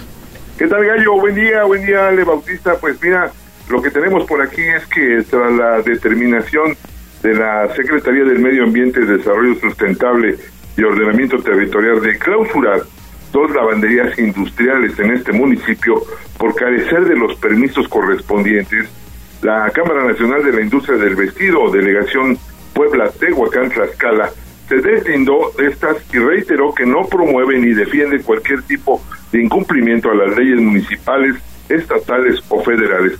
Ante esto, a través de un comunicado, recalcó que ninguno de sus afiliados ha manifestado recibir alguna sanción por parte de las autoridades ambientales. Y es que el total de los afiliados están al corriente con las obligaciones ante la Secretaría del Medio Ambiente. En su momento se informó por parte de las autoridades que estas acciones se realizaron con la finalidad de preservar, proteger los recursos naturales, por lo que fueron clausuradas dos lavanderías en el municipio de Tehuacán, con las que suman 15 las sancionadas en el estado. Sobre este hecho, los representantes de la Cámara indicaron que no es facultad de la misma en vigilar el cumplimiento de ninguna obligación gubernamental, al tiempo que manifestó que Canaíbe Delegación Puebla Tlaxcala reconoce el derecho a ejercer las acciones legales necesarias para el cumplimiento de la ley de las que la Secretaría del Medio Ambiente eh, y de cualquier otra autoridad en caso de que no se dé cumplimiento a ellas. Por otra parte, déjenme comentar en lo siguiente, la verdad que esto aquí en Tehuacán pues, es hasta histórico. El ex agente del Ministerio Público, José Arturo N., fue vinculado a proceso durante el desarrollo de la segunda audiencia que se llevó a cabo ayer martes en las instalaciones de Casa de Justicia de Tehuacán, luego de que este ex servidor público perdiera evidencias que se le entregaron sobre el caso de la desaparición de la joven Karina Yasmín Alducín en el 2016, además de que actuara con omisiones luego de seis años de la desaparición de esta joven que el pasado lunes cumpliría 27 años, ayer su madre, Paloma N., acudió en compañía de integrantes del colectivo Voces de los Desaparecidos, pues a manifestarse para exigir justicia afuera de Casa de Justicia, valga la redundancia, para exigir su localización y que autoridades de la Fiscalía General del Estado realmente hagan su trabajo para encontrarla. Además, para pedir justicia y se aplique la ley en contra del ex Ministerio Público José Arturo N., quien estaba a cargo del caso y perdió evidencia importante que pudo contribuir a que se ubicara a Karina tras su desaparición, luego de que saliera del desaparecido bar El Imperio, ubicado en la calle 1 Norte del centro de Tehuacán, acompañado de quien era su pareja sentimental en ese momento. La mamá de Karina manifestó que afortunadamente se aplicó la ley contra el ahora ex Ministerio Público, que fue responsable de perder las pruebas en video que se le entregaron en una memoria USB en la que se mostraba el lugar, hora y la persona con la que estaba antes de desaparecer su hija, por lo que ahora esperarán que tras la vinculación a proceso se cumpla el plazo establecido por el juez para la información complementaria y se pueda determinar la sanción a este servidor público. Agregó que espera que las investigaciones para ubicar el paradero de su hija ahora sí puedan avanzar, pues después de seis años no existen mayores datos para dar con ella, además de que ha sido ella, la señora, amenazada de muerte para que no continúe con la búsqueda, por lo que incluso tuvo que dejar esta ciudad. De aquí cabe recalcar que todavía este Ministerio Público estaba elaborando la semana pasada. Hasta acá mi reporte, que tengan un excelente ombliguito de semana. Muchísimas gracias, Hermando. También para ti, excelente ombligo de semana. 7.25 de la mañana. Vámonos con las tradicionales mañanitas del señor Pedro Infante, porque aquí en Tribuna Matutina nos gusta festejar con ustedes su santo, su cumpleaños o algún aniversario. Así que en este momento estamos obsequiando un pastel mediano de pastelería 520 para todas las personas que estén de santo y de cumpleaños. Pónganse en contacto con nosotros al 22 23 90 38 10 y nos contacta, nos dice por qué quiere el pastel y estamos en condiciones de decirle que podría ser uno de los ganadores de este día. Fíjate que hoy el Santoral está dedicado para quienes llevan el nombre de Plácido o de Mauro. Así que póngase en contacto con nosotros, nos manda un mensajito de voz, anótelo 22 23 90 38 10. Créame que no se va a arrepentir porque estos pasteles cortesía de Pastelería 520 están riquísimos. Hoy, ¿a quién festejamos, dices? Mauro y Plácido. Mauro y Plácido. Ellos están de santo. Entonces, un fuerte abrazo para Mauro y Plácido. Y también, si están de cumpleaños, también pueden participar. Exactamente, sí. Si, es su, si es su cumpleaños, y alguien lo quiere, quiere sorprenderlo en casa, pues que se ponga en contacto con voz de los poblanos. Aquí todos los días regalamos un pastel mediano de pastelería 520 porque nos ponemos la del Puebla, el gallo de la radio y la voz de los poblanos, ya que son cinco sucursales en Puebla, dos en Tlaxcala, pastelería 520 le obsequia un pastel mediano para que celebre su santo o cumpleaños. Pastelería 520 es la tradición de una nueva generación. Puede encontrarlos en 520.mx. Muchas, muchas felicidades.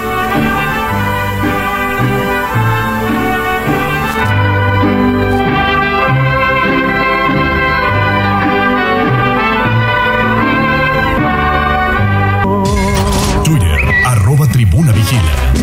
Y esta va todas aquellas que son como una chica que yo conozco.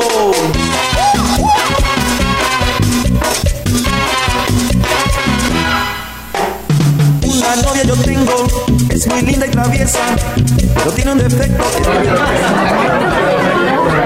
El Corral, la entrevista sin tapujos, en tribuna matutina. 7.28 de la mañana y es un gusto saludar en la línea telefónica de Tribuna Matutina al regidor Alfredo Ramírez. ¿Cómo está, regidor? Qué gusto saludarte. Buenos días. Bien, Leonardo, buenos días. Gracias por, por la participación. Al contrario, oye, para platicar de temas importantes que están ocurriendo en el Ayuntamiento de Puebla, porque prácticamente se está cumpliendo ya un año de administración y la transformación del municipio se nota, ¿no? Así es, mira, estamos corrigiendo el rumbo y se nota. Y bueno, informarte a ti y a todo tu auditorio todo lo que estamos haciendo y todo lo que se ha hecho durante este año de ya de gobierno. Pues platícanos, por favor, qué es lo que tendrías que destacar, regidor. Mira, yo les voy a platicar de, un, una meta que nos propusimos desde la campaña hace un año, que es la ciudad de 10. ¿Qué se trata? De, qué se trata la ciudad de 10? Pues de, de ordenar nuestra ciudad de Puebla. Y por ejemplo, eh, hay muchos ejemplos de este reordenamiento que el presidente municipal Eduardo Rivera ha puesto todo su empeño en reordenar la ciudad. Por ejemplo, el centro histórico. Ahorita el centro histórico es más bonito, limpio, ordenado y muy importante, libre de ambulantes. Hoy en día ya se puede caminar de una forma tranquila y segura en el centro histórico. Y mira, por primera vez se logró la peatonalización de la calle de los Dulces, la calle de las seis Oriente. Y bueno, y también hemos implementado el tema de parquímetros, hemos ordenado y reducido el tráfico y el congestionamiento vial en el centro histórico y también nos hemos apropiado del espacio público. El tema es que los ciudadanos se apropien de los espacios públicos y los espacios públicos sean más seguros y más bonitos también para el uso de todos los poblanos. En esta cuestión hemos rehabilitado 10 parques y espacios públicos con beneficiarios de más de 297 mil personas y llevamos 917 intervenciones de mantenimiento en parques, jardines y espacios públicos para todas las familias de, de Puebla. ¿Cómo ves, Leonardo? Muy bien, regidor, muy buenos días. Te saluda Ale Bautista. Yo también destacaría el tema de el, bacheo, estas acciones que están emprendiendo por parte de la Secretaría de Infraestructura para poder tener en buenas condiciones el pavimento. Así es, así es. Mira, también eso es muy importante. Hemos ya ya bacheado más de 67 mil baches y hemos relaminado y pavimentado lo equivalente a 318 vialidades. Esto es parte del programa Mil Calles y bueno, ahí vamos poco a poco mejorando y corrigiendo el rumbo de nuestra ciudad. Y bueno, el compromiso de Eduardo Rivera Pérez es ese, nuestro presidente municipal, tener una ciudad más ordenada y una ciudad más segura, ¿no? También comentarte, Ale y Leo, estamos ahorita justamente por entrar a un, un evento de estancias infantiles. Esto es bien importante también comentártelo. Eh, recordemos que el gobierno, el gobierno federal quitó los apoyos para las estancias infantiles. Entonces también eh, surgió este programa de las estancias eh, infantiles y bueno, para que las mamás y los papás trabajadores tengan en dónde dejar a sus hijos de forma segura, ¿no?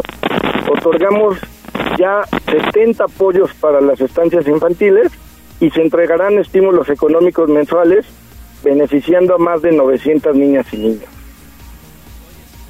importante eh, esta, esta información que nos estás proporcionando porque recordemos que desafortunadamente el gobierno federal desaparece este programa de estancias infantiles y aquí en Puebla ustedes lo retoman para apoyar a todas las mamás que tienen la necesidad de trabajar y va muy bien, ¿verdad? Así es, mira, la verdad es que este programa surgió porque caminando las calles con el presidente municipal, Eduardo Rivera Pérez, eh, nos dimos cuenta que justamente la gente trabajadora no tenía dónde dejar a sus hijos. Una vez íbamos en un tianguis y en un guacalito la señora tenía ahí a su a su bebé, ¿no? Y pues nos comentaba que no tenían dónde dejarla y que no le alcanzaba el recurso para meterla a una estancia infantil. Y con este programa pues les hemos dado becas, te digo, ya a más de 900 niños en toda la ciudad y también es muy importante para tu auditorio, todavía están abiertas estas becas, quien quiera aplicar para estas becas todavía se puede aplicar. Perfecto. Pues regidor Alfredo Ramírez, muchas gracias por la comunicación esta mañana en Tribuna Matutina. Gracias Leonardo, gracias a Ale. No, el gusto es para nosotros y todavía le restan dos años al presidente municipal Eduardo Rivera y va a estar informando acerca de estas primeras acciones a lo largo de estos 12 meses, el próximo 10 de octubre. Estaremos muy, muy pendientes. Gracias, regidor. Gracias, Gracias eh, estamos corrigiendo el rumbo y se nota. Un abrazo. Un abrazo. Bueno, vamos entonces a pausa y regresamos con información de los deportes.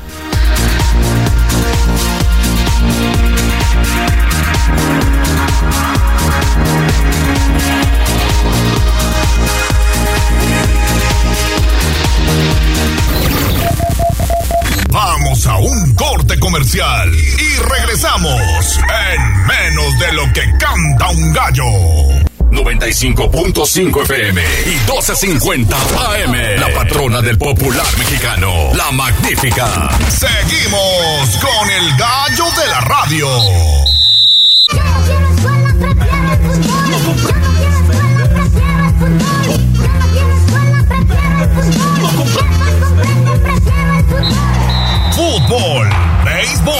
Box, lucha libre, automovilismo y todo el mundo del deporte con Ernesto Romero, Mario Montero y José Luis Sánchez Solá, el Chelis. Béisbol, fútbol.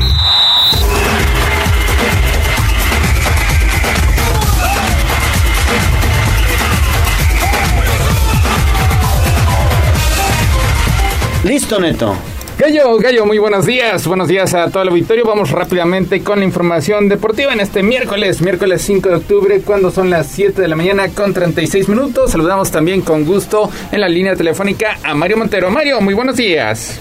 Buenos días, Gallo. Buenos días, Neto. Buenos días al auditorio. Aquí estamos en vivo un miércoles, ya a, horas de que arranquen los partidos del repechaje y cerca de que el Puebla reciba las chivas este domingo. Sí, ya prácticamente estamos listos para el juego del Puebla contra las Chivas del el próximo domingo a las cuatro y media de la tarde. Recordarle a nuestros amigos radioescuchas, domingo cuatro y media de la tarde es este partido de repechaje en el Estadio Cuauhtémoc. ¿Cómo ves, mi estimado Mario Luis Enrique Santander será el árbitro central? No, no me gusta, obviamente, es un árbitro eh, rigorista, es un árbitro que siempre favorece a los equipos llamados grandes, es un árbitro que ya ha tenido problemas con el Puebla antes, pero bueno, parece que todo camina y entonces la comisión de arbitraje quiere meter la mano para eh, complicarle la vida al Puebla. Y es que curiosamente, eh, Luis Enrique Santander, la última vez que sancionó un partido pues de vida o muerte clasificatorio de liguilla al conjunto de las Chivas fue aquella final de vuelta del clausura 2017 cuando Chivas terminó derrotando a Tigres en un polémico cierre, logrando así el doceavo título rojiblanco y es que en dicho compromiso Santander fue señalado por sancionar un fuera de juego en una acción en la que Ismael Sosa recibió una patada por parte de Jair Pereira que hubiera sido señalada como penal. Al final Guadalajara terminó ganando por marcador de dos goles a uno, pero esa jugada seguramente hubiera cambiado el rumbo del encuentro y de ahí su actuación le valió no dirigir un partido más de Chivas como local hasta apenas hace unos meses cuando fue designado para el Guadalajara Monterrey que terminó con triunfo del rebaño sagrado, así que sí llama, llama poderosamente la atención. Cinco años tuvieron que pasar para que Santander volviera a dirigir al conjunto tapatío precisamente en semanas donde pues el arbitraje, los silbantes han estado en el ojo de la polémica. Pues es que cómo no estarlo, digo, han, el fútbol mexicano ha sufrido con los arbitrajes de muy mala calidad. Bueno, en todos lados ayer lo que pasó en Europa fue inaudito, pero el, fútbol mexicano y sobre todo el Puebla, el Puebla ha tenido una eh, injusticias realmente brutales este torneo especialmente por ahí lo que pasó en Querétaro cuando le anulan un gol legítimo, por ahí lo que pasó en el partido con Pumas, que también le pitan un fuera de lugar inexistente y casi le echan a perder el partido al final. En fin, o sea, el pueblo ha sufrido con el tema del arbitraje, ni hablemos del torneo pasado en la liguilla, lo que pasó contra el América, vaya, es, es el arbitraje contra el Puebla y ahorita pues para la mala suerte o no no tan mala suerte sino también malas intenciones le ponen a uno de los peorcitos al Puebla. Sí, sí, tienes, tienes mucha razón, Mario. Lo más increíble que le sucedió al pueblo en el arbitraje en este torneo, que yo recuerdo, es ese gol de tiro libre que le anularon porque supuestamente Josi Altidor no estaba a un metro de distancia de la barrera. Eso fue increíble, nunca lo había visto en el fútbol mexicano, Mario, y le tocó al Puebla.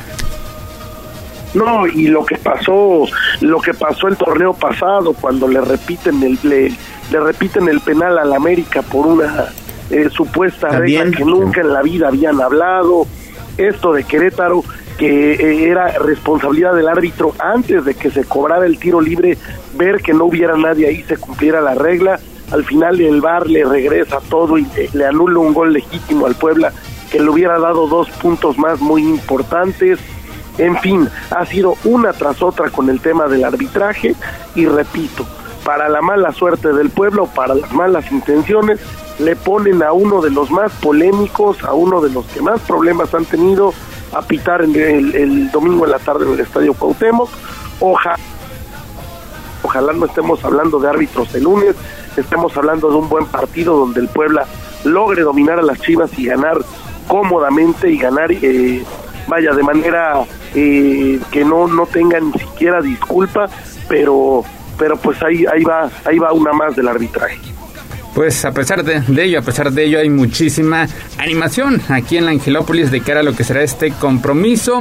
Ayer ya la directiva oficializa, formaliza que la cabecera sur está totalmente agotada. Se espera que en el transcurso de este miércoles y jueves, pues el resto de las localidades también vuelen de cara al siguiente compromiso. Así que, pues lo que no se tenía desde antes de la pandemia todo parece indicar que habrá dos llenos consecutivos. Lo tuvimos el pasado viernes en el duelo ante las Águilas del América y ahora el otro equipo popular de nuestro país, las Chivas, pues también harán que el Estadio Cuauhtémoc luzca con este lleno hasta las lámparas. Sí, es lo que escuché ayer, que ya que ha habido largas filas en el Estadio Cuauhtémoc, largas filas en los puntos de venta para adquirir los boletos. La gente está muy emocionada, la afición está al 100 con el Puebla, se está haciendo este esfuerzo y seguramente el domingo iremos a un estadio totalmente lleno, donde habrá afición de las Chivas, pero donde sí la afición del Puebla será una gran mayoría, será una mayoría ruidosa que empujará el equipo durante todo momento y que pues va con toda la ilusión de ver al Puebla una vez más en la liguilla. Sí, yo creo que así va a pasar. Yo creo que así va a pasar. Me parece que la afición empujará y empujará mucho el próximo domingo. Aparte, también se ha hablado mucho del horario. Me parece que es un buen horario familiar, principalmente un horario para que las familias, pues, eh, que, que apoyan al equipo de la franja acudan al estadio. Ahí tendrán la posibilidad todavía por la hora de echarse su buena semita, su buena cervecita, su refresquito, convivir en el estadio Cuauhtémoc y salir todavía con luz, regresar a casa temprano y descansar porque al otro día es lunes y hay que chambear. Es buen horario el de las cuatro y media de la tarde en el estadio Cuauhtémoc porque imagínate que lo hubieran puesto el domingo a las 7, 8 de la noche. Sí. Estaría, estaría cañón, ¿no? Mucho más complicado, pero no importa, no importa. Ya un duelo de repechaje teniendo enfrente pues al Guadalajara, el cualquier horario, cualquier horario hubiera sido sinónimo de muy buena asistencia para presenciar este compromiso de vida o muerte y sobre todo por el partido que vimos hace un año que fue realmente dramático entre Puebla y Chivas que terminó empatado a dos anotaciones y que se definió en muerte súbita desde los 11 pasos convirtiéndose Anthony Silva en la gran figura del conjunto blanqueazul para darle en ese momento el pase, el pase a la liguilla al conjunto poblano ante la algarabía de todos los presentes. Pues 7 de la mañana con 44 minutos. Hasta aquí la información del Club Puebla. Liga MX. Vámonos con el fútbol mexicano porque después de fracasar en su intento por clasificarse a la fase final del torneo Apertura 2022, Pumas anunció ayer el despido del entrenador argentino Andrés Ligini, quien estuvo al frente del equipo los últimos dos años y medio. Y es que los universitarios, a pesar de que armaron pues un equipo interesante en el papel, apenas pudieron totalizar 14 puntos. Se ubicaron ante penúltimos de la tabla general y se quedaron fuera de la repesca a la cual pues acceden los equipos del quinto al duodécimo escalón. Escuchamos el mensaje por parte de Andrés Legini que mandó a través del canal de Pumas. Hola querida afición, eh, este video es para despedirme junto con mi cuerpo técnico de lo que ha sido este proceso en Pumas de primera edición. Llevo, voy a cumplir cinco años aquí. Tengo un sentimiento muy grande por cada uno de ustedes, por lo que me han, lo que me han transmitido siempre. Soy un agradecido de que Pumas me haya pasado por mi vida externamente. Eh, gracias a, a todos por el apoyo incondicional que han demostrado siempre. Hemos dado todos los que participamos de este proceso lo máximo. No pudimos llegar a, a donde nosotros y ustedes querían y seguramente lo harán porque el equipo lo va a lograr. Siempre, siempre Pumas será una parte importante de mi vida profesional, así que gracias, no tengo más que, que palabras de agradecimiento y, y bueno, pues ahí está, Mario, la salida por parte de Andrés Ligini, justa o no, máximo responsable del fracaso de Pumas. No, bueno, Ligini al contrario, fue un hombre que revivió a Pumas en un momento muy, muy, muy endeble.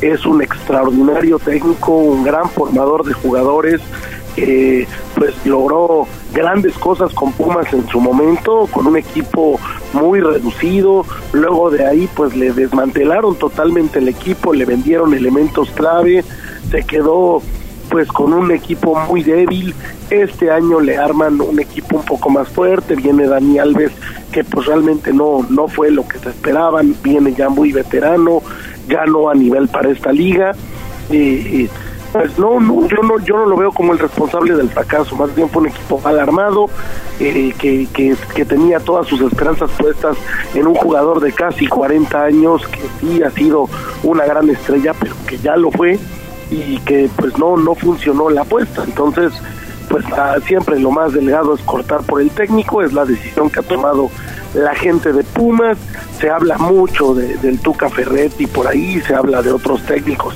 que podrían relevar allá en el Pedregal, pero bueno, vamos, vamos a esperar. Por lo pronto no me parece justo, pero pues es la decisión que han tomado. No es justo, coincido contigo Mario, el responsable de la salida de Linini de Pumas se llama Dani Alves. Dani Alves vino y eh, evidentemente afectó el vestidor, lo tuvieron que eh, alinear en todos los partidos pese a su bajo rendimiento. Nunca salió de cambio. Nunca salió de cambio. Los jugadores no se veían contentos en la cancha, tampoco fuera de la cancha. Y obviamente eso vino a afectar también a el técnico que hoy ya está fuera de la institución. Como dices tú, Mario, siempre cortan por lo más delgado y lo más delgado, bueno, pues es eh, justamente eh, despedir al técnico pero el gran responsable del fracaso de Pumas es Dani Alves, no hay de otra. Dani Alves, eh, una falta de planeación también, el hecho de que hace tres torneos le desmantelaron totalmente el equipo a Ligini, le dieron varios jugadores estructurales clave, eh, el hecho de que no se reforzaron en otras líneas precisamente por apostarle todo a Dani Alves y pues eso es lo que le pasa a Pumas. Pumas es la gran decepción de este torneo, Pumas es el equipo que dejó a deber y pues la decisión por lo por lo más delgado, el técnico, vamos a ver qué pasa, vamos a ver a quién traemos, pero eh, Pumas necesita mucho trabajo, no es solamente cambiar la dirección técnica. Yo creo que el Tuca, ¿no? Sería ideal neto para Pumas. Sí, un elemento que conoce, conoce a la perfección las entrañas del conjunto universitario, que militó como jugador, fue campeón, fue campeón todavía como jugador, también lo hizo como estratega, así que pues estaremos al pendiente de lo que suceda más adelante y se menciona que Andrés Ligini tampoco se quedaría sin empleo. El Atlas es otro de los es uno de los equipos que está interesado en hacerse de sus servicios. Atlas que también hace unas semanas dio a conocer la salida por parte de su estratega Andrés Ligini, así que pues veremos veremos qué es lo que pasa. 7 de la mañana con 50 minutos hasta aquí la información del fútbol mexicano.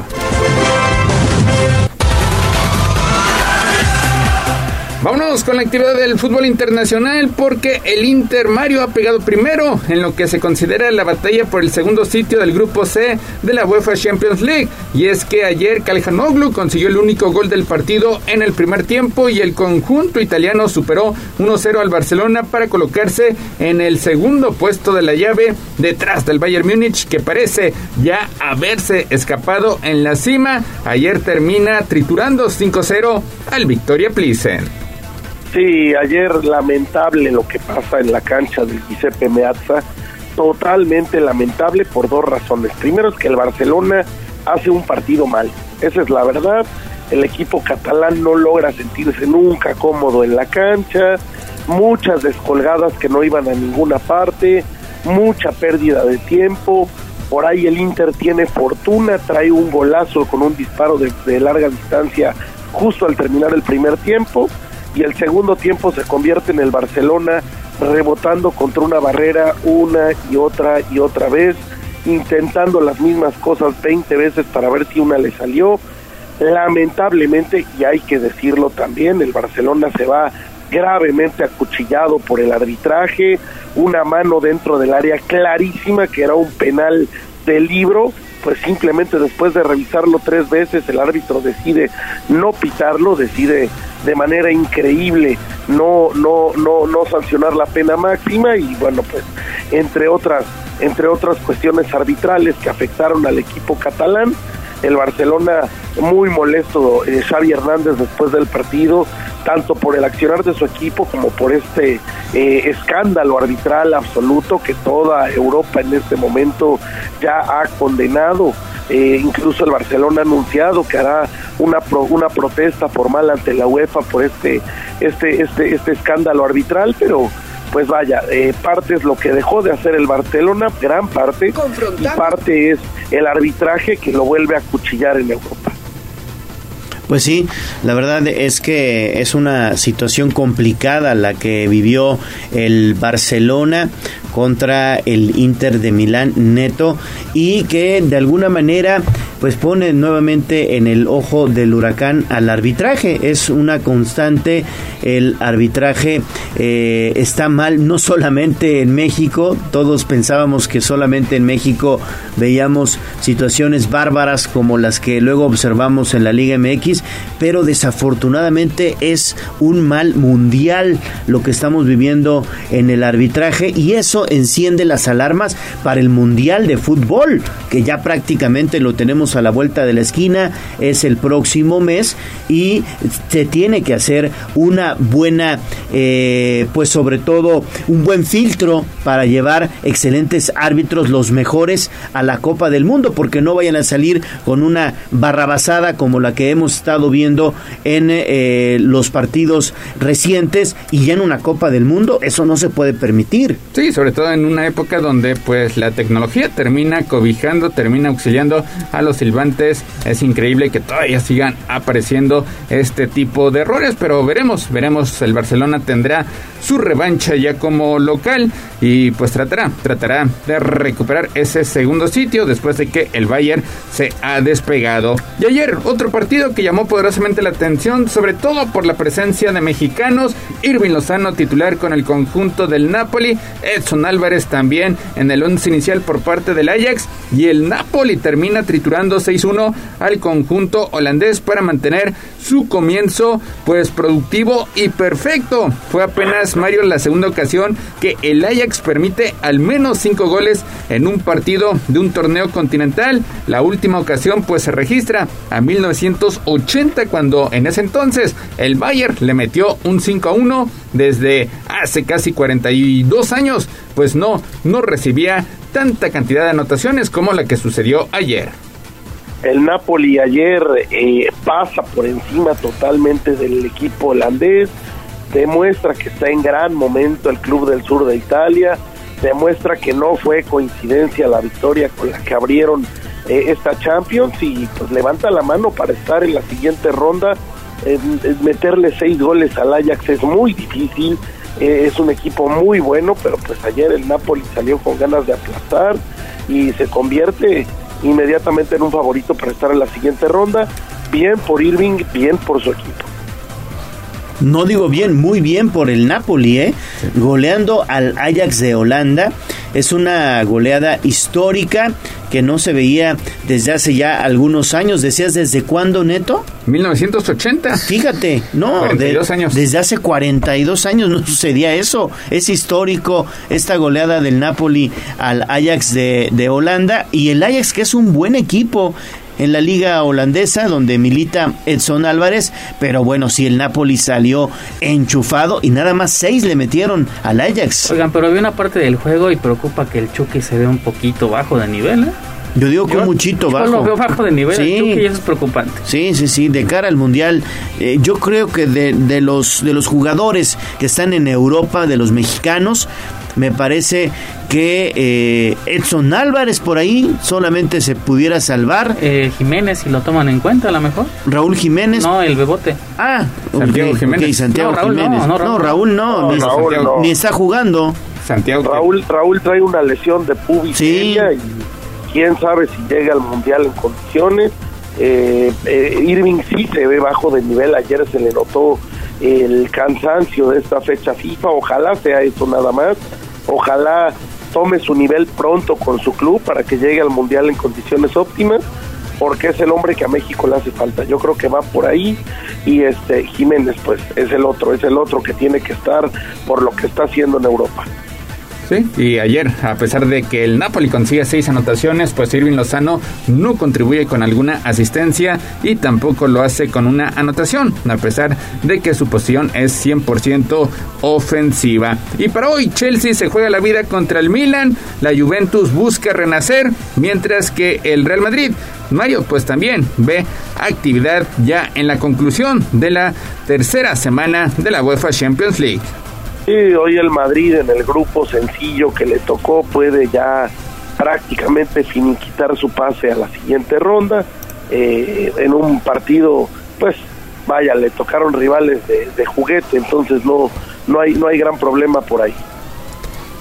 Pues 7 de la mañana con 57 minutos, hasta aquí la información del fútbol internacional. Béisbol.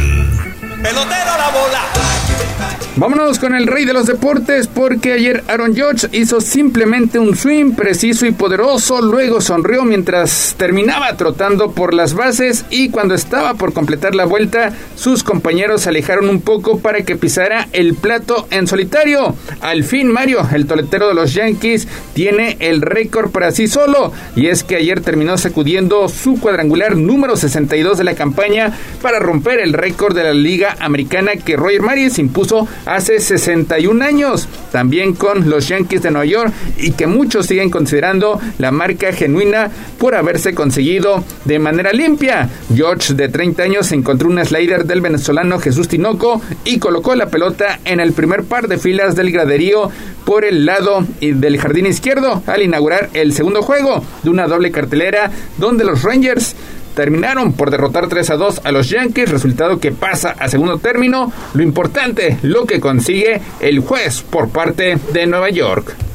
Aaron Judge, el gran estrella de los Yankees, el hombre que ha se ha echado al equipo a la espalda durante la segunda mitad de esta temporada, donde las lesiones en el picheo y los malos momentos han aquejado unos Yankees que parecía que se llevaban cómodamente toda la temporada, eh, pues ha, hecho historia, historia pura después de romper el récord de Roger Maris, un récord que llevaba más de 50 años vigente, el récord de jonrones en la Liga Americana en una temporada, uno de los récords más prestigiados de la historia del béisbol, que en algún momento pues fue propiedad de nada más y nada menos de que del bambino Babe Ruth, lo rompió Maris y ahora lo está rompiendo Aaron Judge. Eh, ayer en, al, al, arranque del partido, un cuadrangular por todo jardín izquierdo en el estadio de los Rangers de Texas, con sus padres presentes ahí, su madre y, y su padre abrazándose y en llanto después de que ven a su hijo eh, pues hacer hacer historia en el béisbol de las grandes ligas, poner su nombre en letras de oro para la posteridad y, vaya, eh, un momento, un momento grande, un momento importante de la historia del béisbol.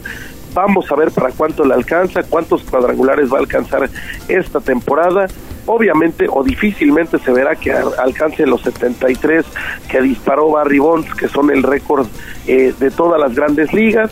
Un, un récord que también hay que decirlo está marcado con un asterisco por el uso de sustancias prohibidas en aquel momento eh, por, por luego una investigación larga que hubo y, el hecho de que Barry Bonds pues no esté en el Salón de la Fama ni lo vaya a estar por, por este tema del doping, pero vaya, ahí está el récord en los libros, hoy hoy el, el, el, rey del home en la liga americana se llama Aaron Judge, que por cierto está eh, negociando su contrato, termina contrato este año, podría obtener un contrato que rompa todos los récords, la gente de Yankees exige con mucho, mucho, eh, mucha fuerza, con mucho enojo al dueño que, que renueve a, su gran estrella, pero pues él, él está dispuesto a escuchar eh, ofertas de otros equipos, lo cual sería muy lamentable. Sí, y que está convertido a ser el MVP de esta temporada y también peleando eh, la triple corona. Ayer, antes del inicio del último juego, su porcentaje de bateo había caído a punto 310, siendo superado por el venezolano Luis Arraez, quien estaba bateando para punto 315. Veremos, veremos qué es lo que sucede precisamente en el último día, en los última semana de temporada regular, a ver si alcanza la triple corona. Y mientras que el aficionado que atrapó la bola pues salió resguardado porque pues se menciona, se menciona que el batazo que atrapó pues ya está tasado en unos 2 millones de dólares, así que veremos, veremos cuánto están dispuestos a pagar por esta bola que es histórica porque pues el récord de Roger Maris se había roto en seis ocasiones, pero siempre Mario había sido este rebasado por pelotero que, pues lamentablemente, y así lo han reconocido, utilizaron esteroides.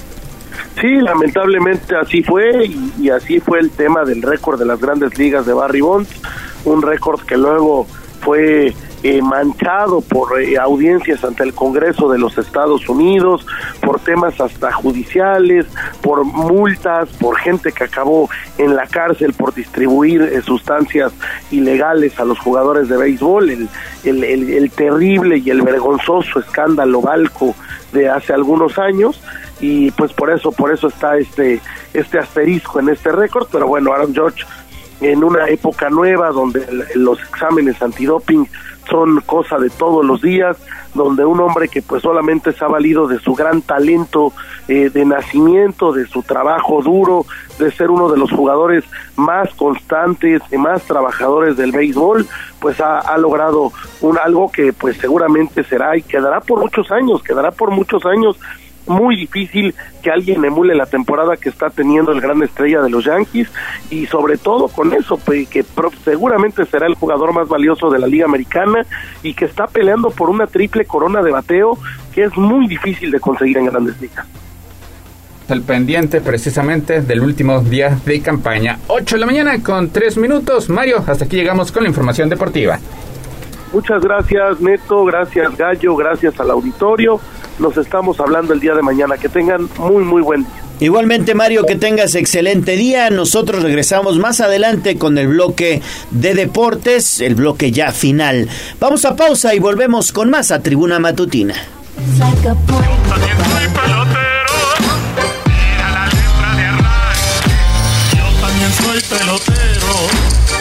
ganó el tiempo. Hasta aquí, Deportes. Pero recuerden que todos los días tenemos una cita en Tribuna Matutina. Continuamos con El Gallo y la voz de los poblanos. Esta es XHZT 95.5 FM y XEZT 1250 AM. La magnífica, la patrona de la radio. Una estación de Tribuna Comunicación. Fuerza en medio. Seguimos con el gallo de la radio. Sitio web tribunanoticias.mx. Tribuna Matutina, en resumen con la voz de los poblanos.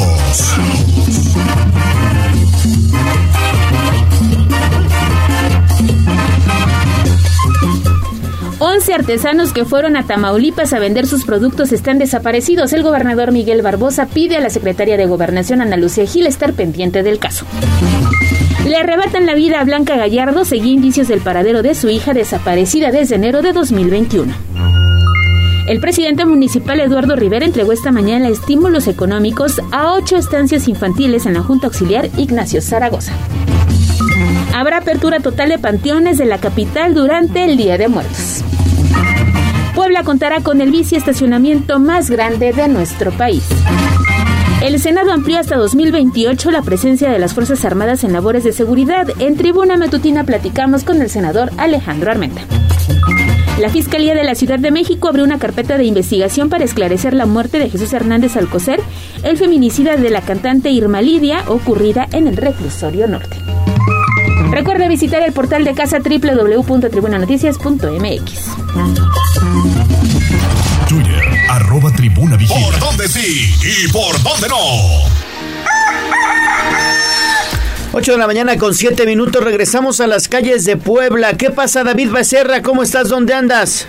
Mi querido Gallo, nos encontramos ahora en Calzado Zabaleta y el cruce con la calle Tepeyac. Y es que más temprano en la mañana una camioneta de carga perdió el control precisamente cuando circulaba, bueno, por la calzada Zabaleta, impactando, saliendo proyectada contra una, un paradero de las unidades de transporte público que en el lugar se encontraba un hombre de aproximadamente 45 años de edad en el cual la camioneta se le vino encima, dejándolo prensado, dejando prensado uno de sus brazos debajo de la camioneta. En la camioneta conducía una mujer y un hombre, eh, pero la mujer llevaba la camioneta, quien se bajó de inmediato, cambió lugar con el hombre, se echaron para atrás, a lo mejor para liberar al hombre, sin embargo esta no era su intención, su intención era darse a la fuga, dejando al hombre eh, malherido, tirado en el piso. Eso lo vieron testigos que incluso anotaron y tomaron fotos de las placas de la camioneta y del presunto, de la presunta camioneta, pero más bien.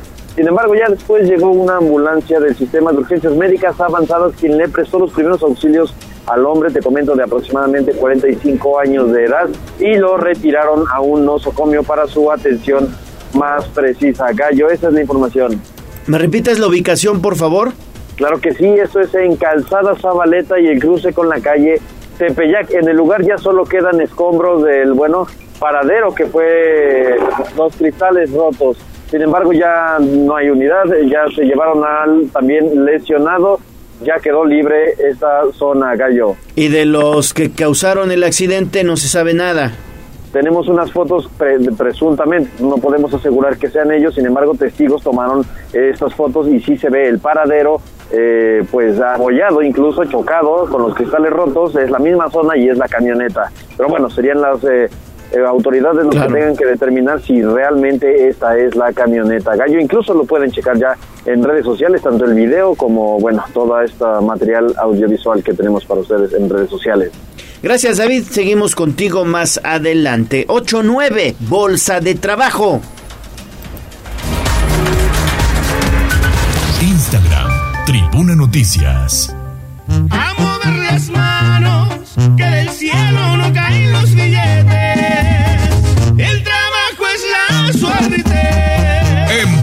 Sí hay chamba. Bolsa de Trabajo, Tribuna Matutina.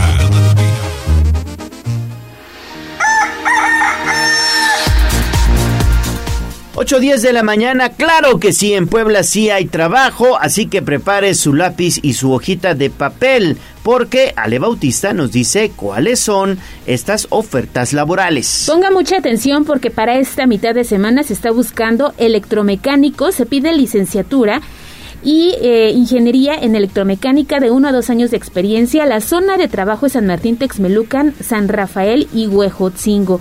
Entre las descripciones del puesto destacan mantenimiento preventivos, correctivos de líneas de proceso de producción y realizar mantenimiento de motores, bombas, control eléctrico y electricidad de baja presión. El salario son 8 mil pesos y si ustedes requieren más información, hay que escribir al correo bolsa.trabajo.puebla.gov.mx o acudir al Centro Integral de Servicios allá en la zona de Angelópolis y está a su disposición un número telefónico, el 232-5513, para esta vacante del día. Pero además, el día de hoy la Secretaría de Trabajo en conjunto con el Servicio Nacional de Empleo están llevando a cabo una feria nacional de inclusión laboral, esto en el Centro de Convenciones de Ciudad Modelo que se ubica en Boulevard Audi Norte número 3. Allá en la zona de San José Chiapa, en punto de las 9 de la mañana abrirán sus puertas y hasta las 3 de la tarde para que ustedes conozcan todas las ofertas que se están poniendo a disposición de la gente que acuda a esta Feria Nacional del Empleo que se lleva a cabo en esta región de nuestro estado. Los detalles también a través de las cuentas del Servicio Nacional de Empleo, arroba SNE Puebla OFI y también en Tribuna Vigila porque ahí le compartimos todos los detalles. Si se quedó con alguna duda, nos puede escribir 22 23 90 38 10. Bueno, pues ahí está, 8.12. Vámonos entonces con nuestra sección de salud. A mover las manos, que del cielo no caen los billetes. El trabajo es la suerte.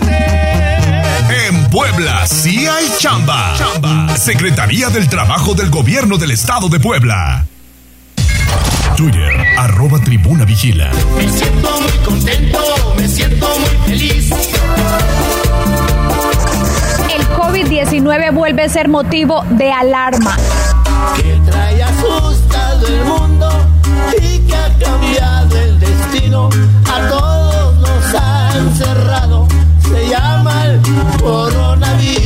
COVID-19, el enemigo público número uno del mundo, es analizado por el doctor Alfredo Victoria en Tribuna Matutina. calles se encuentran solas y todos temen morir. Los líderes de este mundo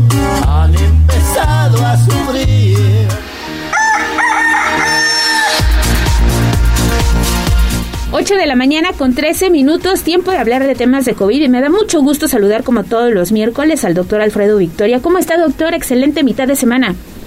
Ale, ¿cómo estás? Muy, muy buen miércoles. Muy bien miércoles también para usted y hoy vamos a tocar un tema bien importante que vi a través de sus redes sociales, este padecimiento que tiene el presidente Andrés Manuel López Obrador, pero queremos luz en estos temas para que nos explique de qué estamos hablando, porque hay preocupación de algún sector de la población respecto pues a esto que se dio a conocer la semana pasada. Sí, claro, mira, primero que nada es lamentable que la, el historial médico de alguien, ya no llamemos un presidente, sino de alguna persona, se ha exhibido. Que tiene una parte de seguridad y que los canales deberían haber sido los mejores, pero exhibirlo nunca es algo algo adecuado y, y falta también contra la privacidad de, de, cualquier paciente, ¿no? Primero que nada eso estoy completamente en desacuerdo, este, pero bueno, una vez ya tomadas en cuenta eh, estas estas enfermedades que salieron a la luz, eh, vale la pena tranquilizarnos. Al final del día, este, eh, son varios los padecimientos entre los más importantes y lo que estuvimos compartiendo en redes porque fue muy frecuentemente hecho esta pregunta, ¿no? Por lo menos lo de la angina inestable. Uh -huh. Este, la angina es un padecimiento donde el, el corazón, a través de sus eh, arterias que se llaman coronarias, no recibe suficiente flujo de sangre y oxígeno al momento. ¿No? Y lo que pasa es que al interrumpirse empezamos a tener problemas para respirar, eh, molestias, ¿no? Este, eh, no son tan fáciles estas anginas inestables de que con tratamiento pasen muy rápido. Se siente opresión, aplastamiento, puede haber asfixia, ardor, dolores. Es una, vamos a llamarlo así, un estadio, ¿sale? Antes de que puedas tener un infarto en algún momento, ¿no?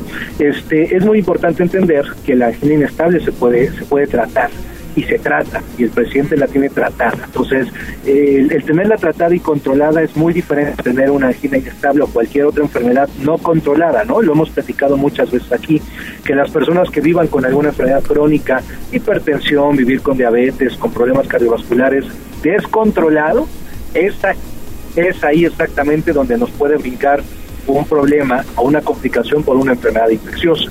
Ahora, el otro trastorno muy sonado, muy movido, que era el trastorno de la gota famosa, ¿no? La gota, como comúnmente se conoce a la hiperuricemia, es decir, la cantidad aumentada de ácido úrico, este, es muy importante entenderlo que hay una acumulación de cristales, ¿no? Estos cristales de ácido úrico se acumulan generalmente en articulaciones.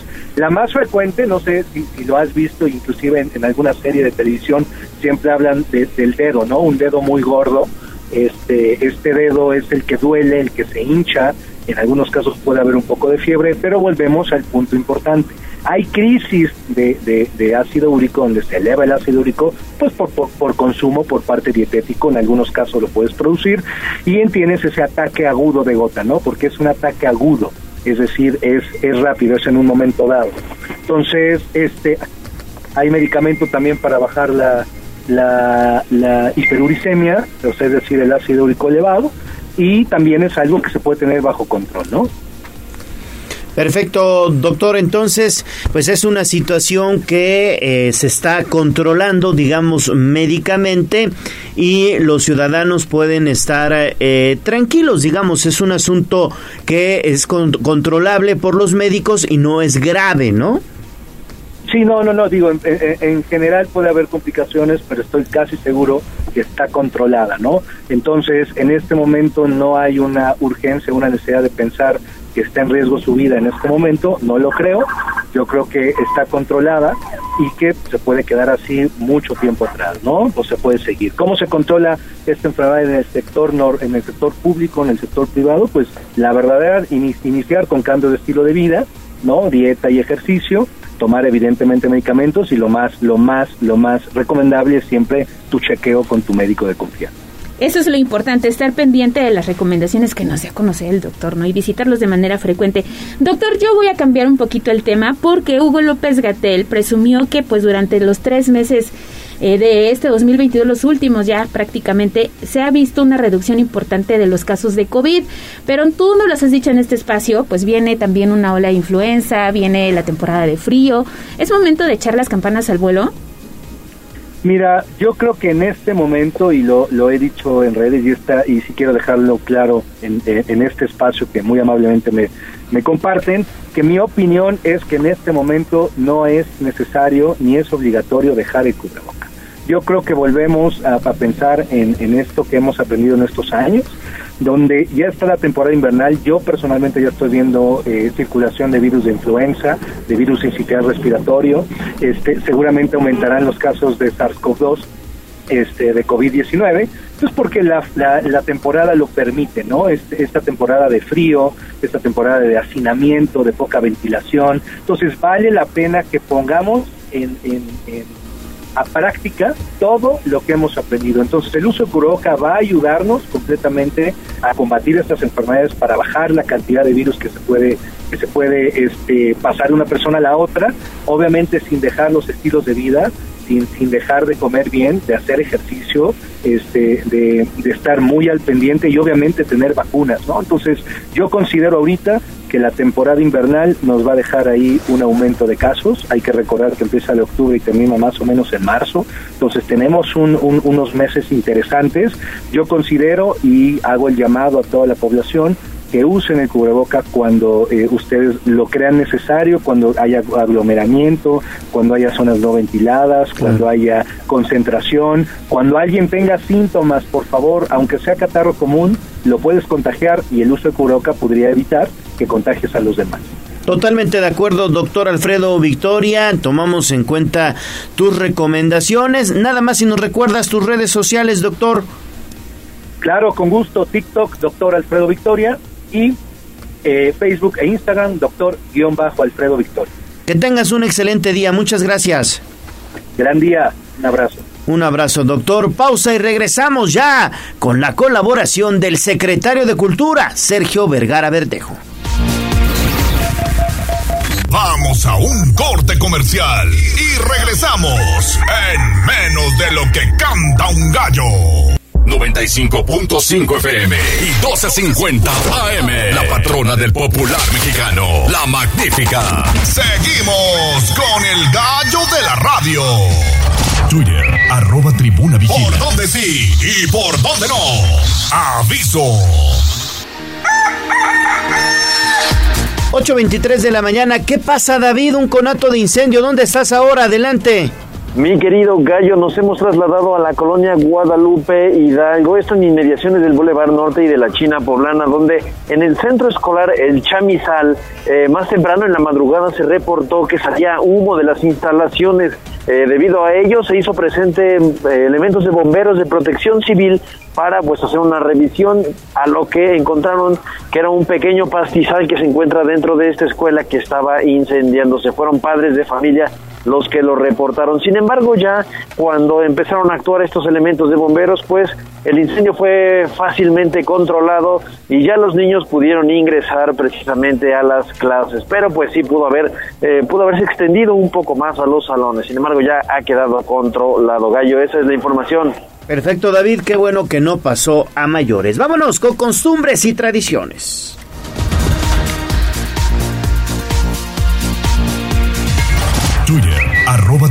Vigila. Una muchacha chula de Chihuahua me vendió una machaca. Si no me falla la voz, al compás de la carana, como Puebla no hay dos, en mi nación mexicana. Es turno de nuestras costumbres y tradiciones. Las principales manifestaciones de la cultura poblana con Sergio Vergara Verdejo. Huachinango y Pantepec tiene mujeres muy bellas, tiene mujeres muy bellas. Huachinango y Pantepec. 8 de la mañana con 24 minutos y es un gusto saludar en esta mesa de trabajo a nuestro amigo el secretario de Cultura Sergio Vergara, hoy con una guayabera espectacular Sí, secretario, también ¿eh? me gusta, con el No, logo de pues sí, Puebla. de Puebla. Es que tienes ganas de Puebla, pues hay que venir a, la, a- acá. La magnífica. La magnífica. Sí. Con el gallo. Oye, está muy padre. Con el- ahora sí ya sé por qué el gallo canta. Exactamente. ¿Verdad? sí. Nuestros amigos de redes sociales, si se meten a la transmisión que estamos haciendo vía Facebook, en las redes sociales, en Tribuna Vigila, van a ver la guayabera que trae el secretario. Muy padre. está Felicidades, ¿eh? ¿Eh? ¿Esa de dónde es? Esta, es- esta es de aquí de Puebla. Esta, esta nos la hicieron aquí en Puebla. Es, es, es en la, ¿te acuerdas cuando revive Puebla? Eh, Ajá. esa fue la, la marca. Sí. Ahora, ahora estamos en, en Tienes ganas de Puebla. Y entonces lo que tratamos de usar es el- la, la vestimenta, la vestimenta original. La verdad, ese es el, el chiste de la de las campañas también. Que tú tengas esa, ma- esa marca del orgullo. Presumir lo que tenemos, de las manos artesanas. De los artesanos de Puebla. Oye, secretario, 11 artesanos andan desaparecidos allá en Tamaulipas, en el norte del país. Ustedes como gobierno del estado le están dando seguimiento al tema, ¿no? Sí, fíjate que nosotros tenemos una pues un, un- un- un catálogo de artesanos de todo el estado, que eso es lo que empezamos a hacer desde el principio, o sea, el saber dónde, quiénes son, qué, ¿Qué hacen? este, cuál es su, su territorio y todo eso. Entonces, pues ahí ayudamos en, en ese en ese catálogo para poder saber. Y, y fíjate que sa- se sabe, es muy padre porque es como una como un directorio. Entonces, a veces el artesano te dice voy a ir a tal lado, te pide apoyos, o sea, aquí no, aquí no hubo nada de eso, pero al final de cuentas, entonces, pues sabes hasta monitoreas dónde están, si los apoyas y los ayudas, o los ligas con artesanos de otro lado para que se puedan hacer este, ¿cómo se llama? estos intercambios de conocimientos y todo, y ellos se ayudan mucho. Aquí la verdad no sabemos qué pasa. Son artesanos de Tecamachalco, tengo entendido, ¿verdad? Artesanos de Tecamachalco. ¿Sabemos qué hacen? ¿A qué fueron? ¿A Tamaulipas? No, ahí sí, eso, todo eso lo trae la fiscalía. Ok. ¿Eh? Pero sí, sí, sí en los manuales, pues vemos y localizamos ahí a los líderes de, pues para preguntar, por lo menos para preguntar, digo, pues al final son, son parte de la, de la, de lo que estamos tratando de, de, de, de, recuperar, de darle valor al artesano en, en- en el Estado. Sí, sobre todo porque tengo entendido que ustedes como Secretaría de Cultu- de Cultura, aparte del catálogo, le dan seguimiento a los artesanos, ¿no? Desde que se van hasta que regresan y ya Siempre- están con sus siempre- familias. Siempre que, que se nos avisa y que se nos dice siempre de dónde salen. Es más, nosotros las ferias artesanales los traemos, los traemos. Se les da de comer, de- de- se quedan a dormir y te- aparte tienen la venta artesanal. Antes no, antes pues igual acá pudo haber sido, se salen y se van y no tienen, nadie sabe cómo. No, Ah, ok, ¿eh? o sea, ellos ellos se fueron por su cuenta, digamos. cuenta. No fueron ninguna actividad del gobierno. No, no, no, pues se fueron por su cuenta. ¿eh? Fíjate, no, pues vamos a estar entonces muy pendientes sobre todo de la información que brinde la Fiscalía, quienes ya están segui- dando seguimiento a este caso. Y ya que estamos hablando de artesanos, ¿qué te parece si platicamos de Cuetzalan? Que anduviste por allá y que están feria, de ¿no? feria. Sí. Fue la feria del Huipil. ¿Y el café? Es- y del café. Entonces es toda la noche, desde la, desde la, desde la peregrinación un día antes, baila todo el mundo en la iglesia, toda la noche. El padre es impresionante porque el padre está dando la misa y todos están bailando en la iglesia. Es una, es una fiesta. Sí, sí, sí, Y totalmente. además bajan, lo interesante de esto es que bajan alrededor de ocho comunidades que bajan de diferentes de diferentes lugares y cada comunidad trae a su a su reina bueno a la a la, a la propuesta de su la reina representante. y entonces viene con su vestido todas vienen de blanco porque son son este pues son señoritas entonces entonces pero el, el huipil Ajá. y la y la y el tocado esos son los que son un poco diferentes entonces todas traen su bastón de mando vienen con su con su corte o sea cada reina viene con su corte entonces niños entonces el pueblo se vuelve híjole una, una, una multicultura porque además hablan hablan su idioma cuando hacen su representación dialecto, claro. su dialecto hablan su idioma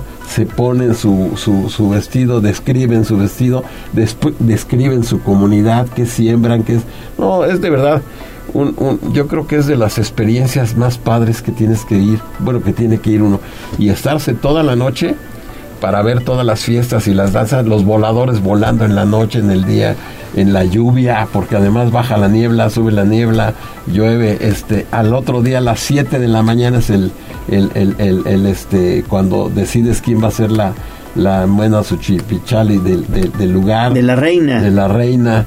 Eh, lo- no, ni siquiera tú te metes como autoridad, no. La, la, la, la, este, la escogen los, los señores principales, los viejos, los viejos, los tlatoanis de, de, de la zona. Entonces, y también van vestidos de, de- Es de- todo un ritual. es un ritual, es un ritual de respeto, de orgullo y de origen. Oiga, estoy viendo sus historias, porque además es muy activo en Instagram. ¿Cómo suben este famoso? Es que supongo que Ahí tiene va. un nombre, ¿no? ¿Eh? Donde hacen este este vuelo. El, el- Que además está colocado en la plaza principal frente a la iglesia y Tú todo el mundo lo tú ubica. estás en, en- en la, en la plaza principal Ajá. y están subiendo los voladores. Ahora ya pusieron una tarima abajo del palo volador. Bailan, porque bailan, como son muchos grupos de voladores, los que no suben, bailan. Y luego van subiendo en el día como 10 grupos de voladores. Pero también pasa la peregrinación por enfrente y por ahí pasan los santos y por ahí está coronando la reina. Es una... Es, eh, no tienes ojos para ver Todo. hacia, hacia dónde está. Entonces, y- y ahora es lunes, fue el lunes eh, eh, esta vez, y entonces automáticamente no había tanta gente, pero la verdad, a veces, pues hay que irse de... De fin de semana, ¿no? De fin de semana y quedarse a esa fiesta. Es padrísimo, ¿no? Porque aparte es la feria del café y del huipil. Y del huipil. Entonces, y, y luego la reina del café es diferente. La reina del café. Sí, es otra pues, cosa. elegante, con su corona grande y, y- y la gente se viste de, de gala, bueno, de, de traje. Entonces, son, ahí ves la, la, la, la, la parte esta de, de la integración, podemos decir que hasta del mestizaje, de cómo seguirlo siendo, ¿no? En una parte la modernidad, en otra parte la, la, la originalidad y el respeto hacia hacia sus hacia sus, hacia sus Tradiciones, raíces y tradiciones. sí. Pero no, no, no, es espectacular Quetzalan. Yo no sé si me atrevería a subir ese famoso palo volador. ¿Y No sé viste? cuánto mide. ¿Y Sí. viste cómo suben 35 metros? Sí, no. 35 No. metros. 35. Y luego, y luego, fíjate que ya hasta los voladores se acostumbraron, porque va, ta- va gente, va- va- van más este gentes que van a sacar documentales o periodistas hasta de Estados Unidos y, y ponen los drones así casi casi en la cara del volador a ver y no como que hasta les dicen a ver no es peligroso Pues claro que es ¿Se peligroso pueden pero no les distraer? no no no no son son unas o sea, También yo creo que sí hay una parte de respeto, ¿no? Sí, es lo que decíamos nosotros, decía, pues bájenlos, esas cosas. Pero, pero ahora hay, otra cosa, entre las danzas o entre los voladores hay hombres y mujeres ya, es padrísimo. Yo vi O sea, apenas ya. unos niños que se dieron cita ahí en el de los ferrocarriles mexicanos. Y es sorprendente también cómo van pasando la estafeta a otras generaciones, ¿no? Y que esto continúe y perdure. Sí, yo siempre digo, donde hay niños, como lo dice el gobernador, esto se, se, se va a continuar.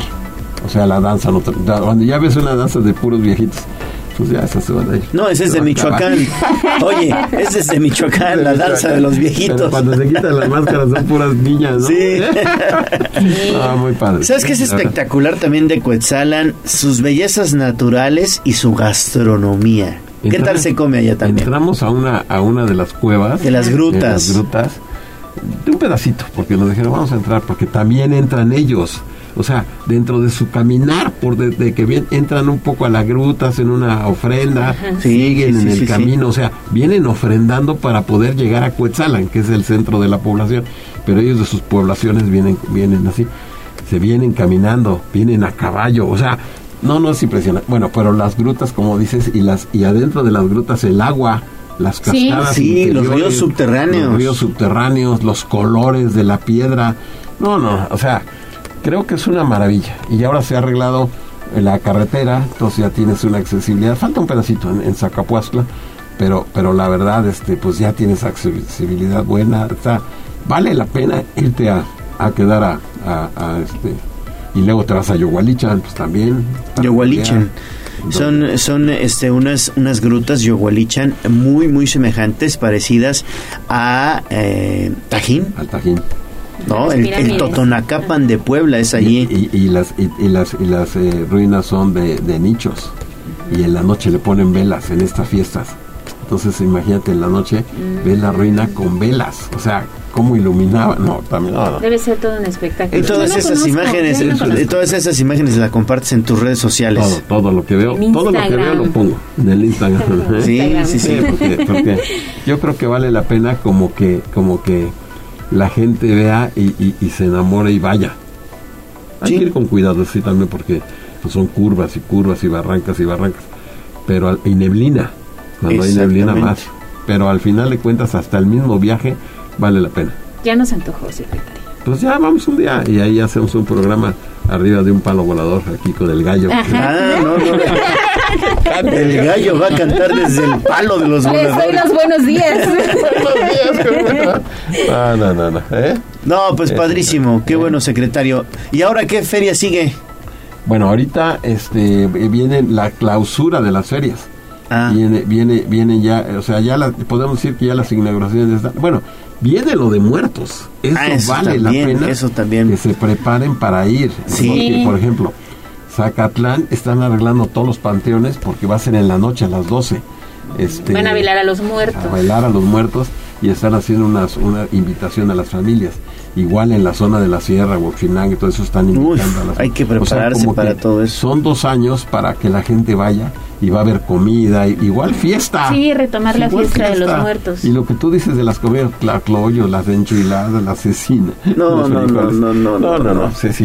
Nos falta verdad, estómago. Nos falta estómago. Te, te falta, ¿qué pides?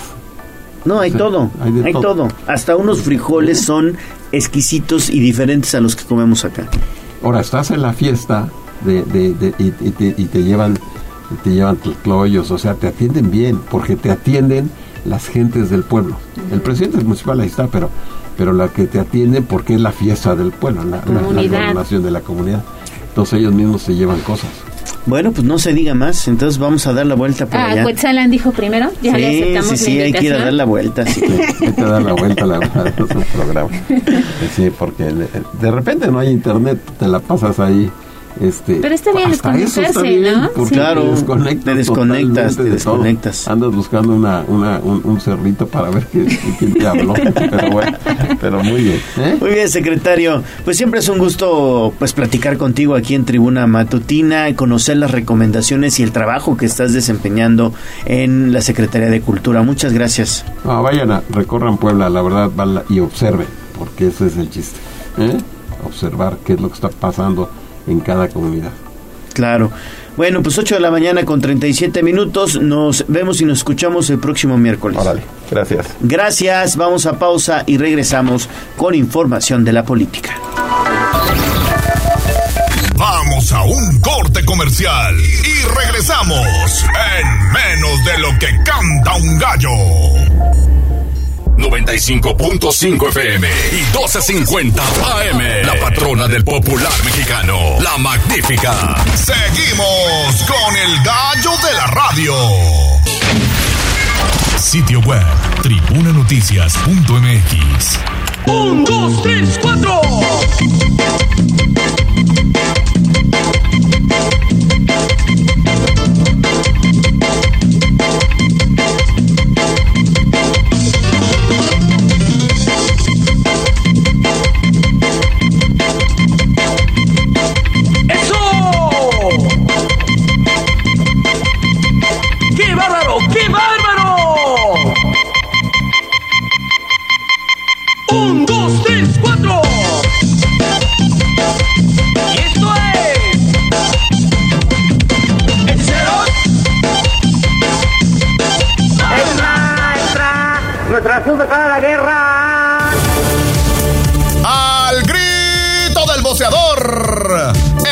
Lo más destacado de la prensa escrita en Tribuna Matutina Nacional.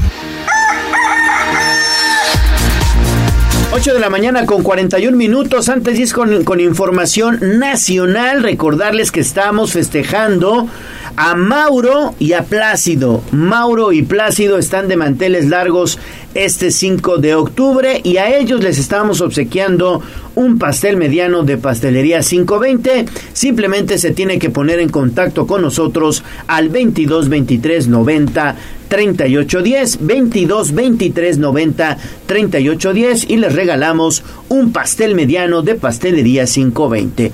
Vamos con información nacional porque ya se lo adelantábamos al filo de las 7:10 de la mañana en el Senado de la República se aprobó el dictamen que permanece o para que permanezcan en las calles los militares hasta el 2028 realizando acciones de seguridad pública. Tú tienes los detalles. Adelante, Avi. Buen día. ¿Qué tal, Gallo? Excelente mañana. Así es, mira, este te comento que luego de más de ocho horas de discusión, el Pleno del Senado de la República avaló con 87 votos a favor y 40 en contra el dictamen por el que se amplía hasta el de 2028 el accionamiento de las Fuerzas Armadas en tareas de seguridad pública, en tanto la Guardia Nacional desarrolla su estructura, capacidades e implementación territorial.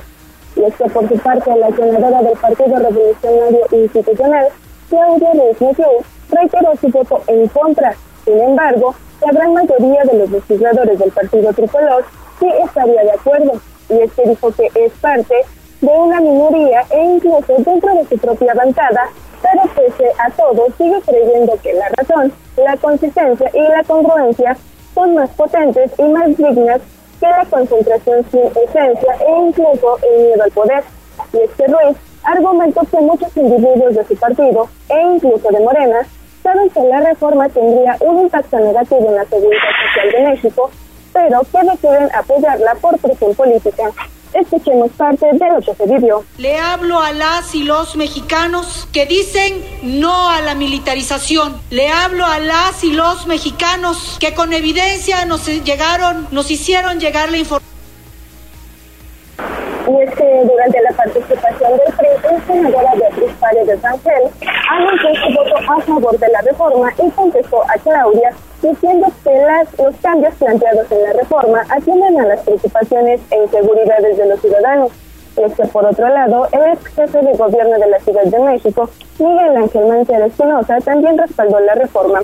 Escuchemos parte de lo que se vivió mexicanas y a mexicanos que sí se puede hacer política cuando se pone al centro a nuestro país. Es justo preguntarnos desde esta Casa de las Leyes si estamos listos para dejar sin el sustento de las Fuerzas Armadas a millones de mexicanas y mexicanos. También cuál sería la situación que vivirían gobiernos estatales y municipales sin el apoyo de las Fuerzas Armadas en el resguardo de la paz. Coincido en que en otras circunstancias hubiéramos podido discutir esta propuesta en una fecha más cercana al 2024. Sin embargo, es necesario que blindemos el tema de seguridad pública de los procesos electorales y es mejor tomar la decisión antes del 2024.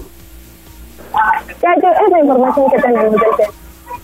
Bien, muy bien, mi estimada Avi, muchísimas gracias. Y ya tenemos ganador del pastel. El ganador es Luis Antonio Landeros Cuautle. Luis Antonio Landeros Cuautle es el ganador de el pastel de este día en la magnífica. Muchas felicidades a Luisito que está cumpliendo años. Le mandamos un fuerte abrazo de parte de todo el equipo de la magnífica y ya nos estaremos poniendo en contacto con ustedes para que les digamos a qué sucursal pueden ustedes acudir. Luis Antonio Landeros Cuautle, muchas felicidades y un fuerte abrazo. Vámonos con la mañanera. Así es, nos enlazamos con Andrea Lezama porque está listo con todo el reporte de lo que ha sucedido en Palacio Nacional. Adelante, Andy. Andrea. Ale Gallo, muy buenos días. Iniciando la conferencia de prensa matutina del día miércoles a cargo de nuestro presidente Andrés Manuel López Obrador, Elizabeth García Vilchis, encargada de la sección ¿Quién es quién en las mentiras de la semana?, desmiente que el presidente López Obrador amenaza a adversarios con las Fuerzas Armadas. La lectora de la semana muestra un video que rechaza que se espía a periodistas y activistas en este sexenio, y aunque explicó que en dicha práctica usada en la administración de Enrique Peña Nieto, se tuvo a 15.000 personas monitoreadas, y una de ellas fue nuestro presidente López Obrador. Pero escuchemos un poco al respecto de este pequeño video.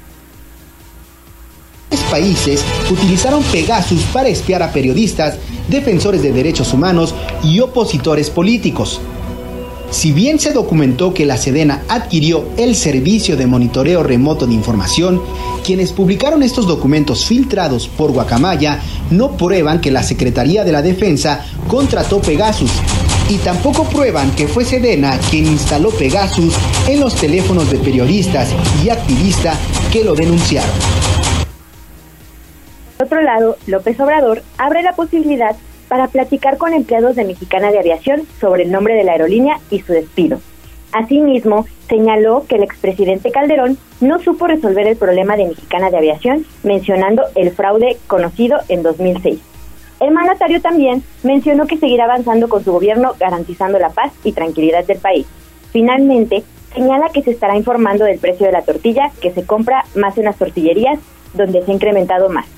Hasta aquí el reporte de la mañanera a cargo de nuestro presidente Andrés Manuel López Obrador. Perfecto, muchísimas gracias Andy Lezama. Vámonos, vámonos de regreso a la capital poblana porque ¿qué dice el alcalde Eduardo Rivera Pérez? Adelante Gis, ¿qué anda haciendo? Luego, pues este día el alcalde Eduardo Rivera Pérez encabezó la entrega de estímulos y apoyos a estancias infantiles, esto al destacar que se logró regularizar e inscribir a 70 instancias para beneficio esto de más de 900 familias y también pues se destacó que se otorgarán becas con 700 pesos mensuales, además de que señaló que la inversión total fue de más de 1.1 millones de pesos. Además puntualizó que se entregaron estímulos económicos de 7 mil pesos a las estancias para su regularización, esto con una inversión total de más de 2.4 millones de pesos. Además señaló que se otorgó el 60% de descuento en trámites municipales de desarrollo urbano y protección civil, de ahí que señaló que al momento pues se llegó a la meta de regularizar 70 estancias en el municipio de Puebla. El reporte. Perfecto, muchísimas gracias, Gis. Oye, y en cuestión de este probable feminicidio que ocurrió ayer en Villafrontera, ¿qué dijo el alcalde?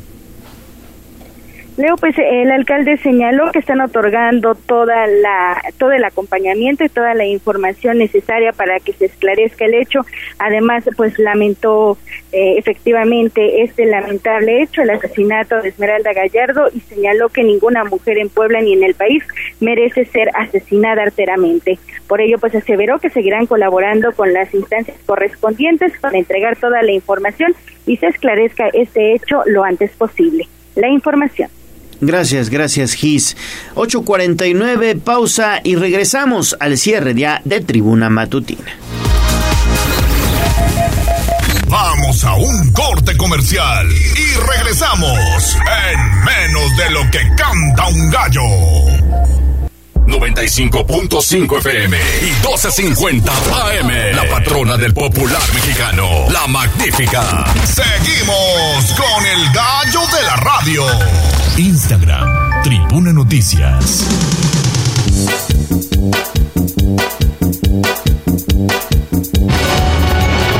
Sobre la tarima. Espectáculos, chismes y mucho más. En Tribuna Matutina. Nueve antes de las nueve. ¿Cómo estás, mi estimado Ricardo Jiménez? Pedro Jiménez. Pedro. ¿Cómo estamos? Es que ese es mi gemelo. Es que ese es mi gemelo malvado. ¿Qué estás viendo, gallo? No, sé por qué.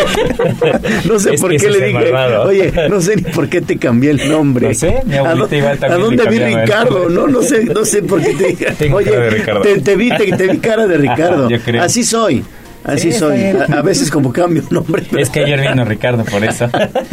Pedro. Buenos días, ¿cómo estamos? Peter, Peter, Peter. Ese merengue. Adelante, amigo. Pues nada, pues aquí este promocionando la nueva película de La Roca, de Black Adam. No sé si ustedes son fanáticos de de DC, de Marvel, películas de superhéroes, etcétera. Más o menos. Más Ah, o ¿Ya menos. más o menos tú? Mm, me gusta Batman. Batman. Ah, muy Batman. Solo Batman. Solo Fab. Sí, es, sí, sí. es como que el Fab. Sí. Bueno, Sí, pues sí. esta película la verdad viene, se ve que viene con todo, viene súper bien presupuestada, unos efectos increíbles y pues se ve que pinta para retomar otra vez o colocar al, al DC Universe como lo que pues está haciendo Marvel en ese momento y precisamente La Roca vino a, a México a promocionar la película justamente al Museo Anahuacalli allá en México, el Museo de, de Diego Rivera. Y pues qué, qué mejor que hacerlo con su propia marca de tequila. ¿Sabían que tiene propia marca de No tequila? sabía. Yo tampoco, no desconocía por completo que tenía su propia marca de tequila que se llama Teremana y pues precisamente se fabrica, bueno, se, se elabora en, en un pueblito que se llama mm, eh, eh, Jesús María, en un pueblito allá en, en Jalisco. En Jalisco, Jesús María, ahí hacen este, este, Este, este tequila, sí, fíjate que está como a dos horas y 18 minutitos de Guadalajara. Pero allá se hace, entonces pues llevó este botellas para pues este cómo se llama compartirlas con, con la prensa, con el público, etcétera. ¿Cómo no estuvimos, amigos? Sí, ¿Cómo no nos ¿cómo invitaron? nos invitaron? No nos Oye, pero es como memo. muy de los actores, este, actrices, modelos famosos de Estados Unidos tener su propia marca de tequila. Recuerdo a Kendall, Ajá. este que también tiene que uno, también ¿no? tiene su propia marca. Sí, nada más que pues igual yo creo que aquí pues no son tan, tan, tan conocidas o no tienen el auge porque pues yo creo que todas las exportan. Allá son donde realmente tienen el business. Nunca he probado una, una botella. Vamos a ver qué tal. Digo, mera, este, mera experimentación y campo científico. Sí. y fuera, bueno, fuera de ahí, pues pasando un poquito este temas, eh, pues Miguel Bosé, fíjense que el cantante canceló la presentación de su nuevo Lo libro. operaron, creo, ¿no? Sí, lo operaron de una hernia discal. Fíjate, eh, iba a presentar su libro Historias secretas de mis mejores canciones, que habla precisamente en que se inspiró en diferentes canciones como eh, Superman, Don Diablo, Amante Bandido, etcétera. Pero precisamente el martes pasado, el día de ayer, eh, iba a tener esa presentación, pero lo tuvieron que operar de una hernia discal. Y es que fue aquí en México, donde ya, reside- ya vive desde hace como más o menos dos, tres años. eh, decidió operarse porque ya no aguantaba los dolores que pues sí eran eran bastante Es que son terribles los, los dolores de hernia discal. Dicen, dicen que son inaguantables, ¿eh? que son muy, muy fuertes los, los dolores de hernia discal. Pues sí, imagínate ya como para someterte a cirugía porque de plano ya no los aguantas y no, no. ¿Ustedes conocen a alguien que padezca de Sí. eso? No, yo no. Sí, sí, sí, yo conozco por lo menos a dos, a dos amigos que padecen de hernia discal. No, no, no, dicen que son pero cañones los dolores. Y sí, muchas veces la, la cirugía pues es la, es la opción para eh, pues que se te quite esa presión que tienen las vértebras, porque es la presión que tienen Sí. las, las, las vértebras de los discos que crecen y comienzan a, a per- a presionar tanto vértebras como ligamentos El y ligamento. tejidos. Ujú. Sí, por eso es que hay que cuidarnos cuando carguemos cosas pesadas. Si son gente de gimnasio, pues siempre procurar usar faja o cargarlo que el cuerpo resista. Sí, Porque si no, al rato, pues también para qué queremos consecuencias. Yo por eso, un poquito fat en lugar de fit, para pues no Sí, exponerme a sí, sí. ese tipo de situaciones. Yo coincido contigo. salud. Es Sí. correcto. Coincido. dicen, vida hay una, tallas muchas, afortunadamente. Exacto, eso, eso me gusta. Sí, Sí, el ¿no? cuerpo diverso. Es correcto, Exactamente. es correcto, es Oye, como lo la que novedad. no se le ven los 66 años que tiene. ¿No? Pues yo no he visto fotos recientes de él. Este, Sí, ¿crees que yo sí? Yo digo sí, que sí, sí. Ajá, yo también digo que sí se le notan los Sí, 66 Yo digo que sí, años. sí, ya. Aparte ves que necesito estuvo... verte, Miguel Bosé. ve- ves que estuvo muy malito de, de la voz. Ajá, sí, también andaba ronco, ¿Verdad? andaba ahí también con peligro de perder la voz. Afortunadamente ya salió adelante de eso, pero sí, sí, sí, sí. Yo considero que sí se le ven los 66 años. Sí, yo también creo que sí se le ven. Sí, ya, ya es grande. Yo espero verme de 29 amigos y no de los 35 que posiblemente pudiera pasar. Muy bien. Ah, muchas gracias. Oye, ¿y qué onda con esta Anaí? Ay, oigan, fíjense que hasta ayer eh, había perdido su cuenta de Instagram. No me digas. Fíjense que ahorita los ciberataques están por todo y con todos. Pues si no, pregúntale al gobierno de México. Ándale, que también fueron Nada hackeados. Sí, sí, sí. Y pues ahora le tocó a Anaí. eh, había perdido su cuenta, imagínense, nada más con 10 millones de seguidores por una po- suple- su- eh, posible suplantación de identidad. Y a pesar, esto fue desde el 29 de septiembre. Y a pesar de que, chéquense nada más, mandaron a Instagram un total de 17 listados, eh, 17, perdón, correos electrónicos en los que estaban ligadas las cuentas. Eh, mandaron evidencias, mandaron cartas, mandaron fotos, mandaron capturas de pantalla, mandaron correos recibidos de esa misma cuenta para tratar de recuperarla. Y no fue hasta ayer en la noche que pudieron recuperarla. O sea, ya la habían dado por perdida de plano. Ya Anaí había declarado en TikTok, en Twitter, que habían perdido su cuenta de, de Instagram, que se sentía muy mal porque pues la verdad le había costado mucho trabajo, sí. etcétera, etcétera. Pero justamente ayer en la, ma- en la noche, alrededor de las diez y media, le dijeron, ¿sabes qué? Pues aquí está tu acceso, ya corroboramos que si eres, pues ten. Y pues ya obviamente subió su, su historia muy feliz con su peque y pues ya, la pudo recuperar. 10 millones de seguidores. Sí, no, pues... ya no puedes hacer otras enfrijoladas Sí. igual como la primera vez.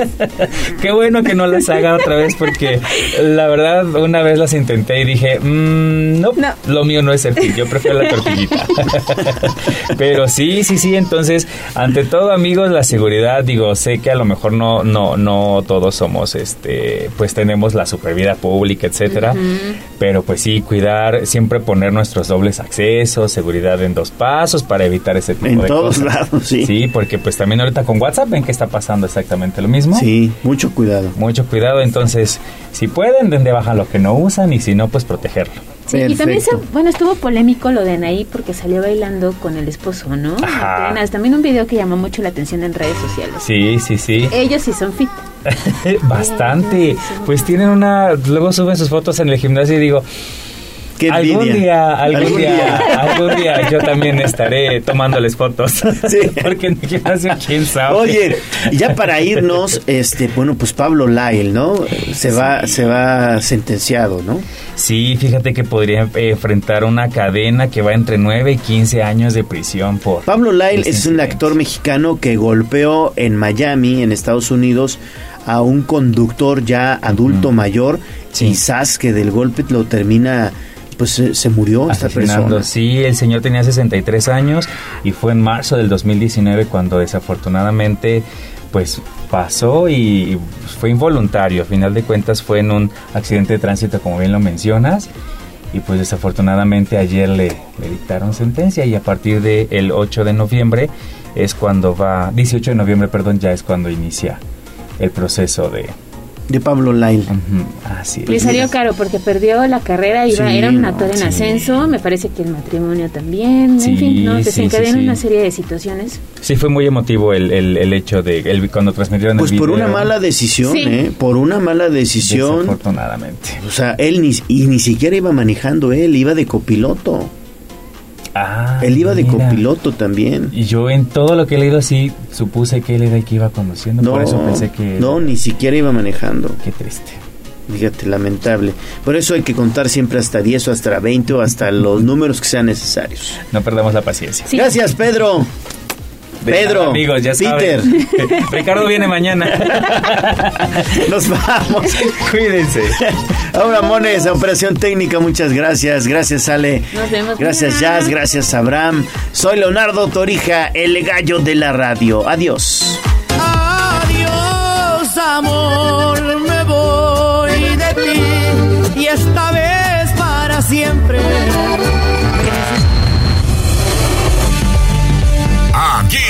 Aquí terminamos. Tribuna Matutina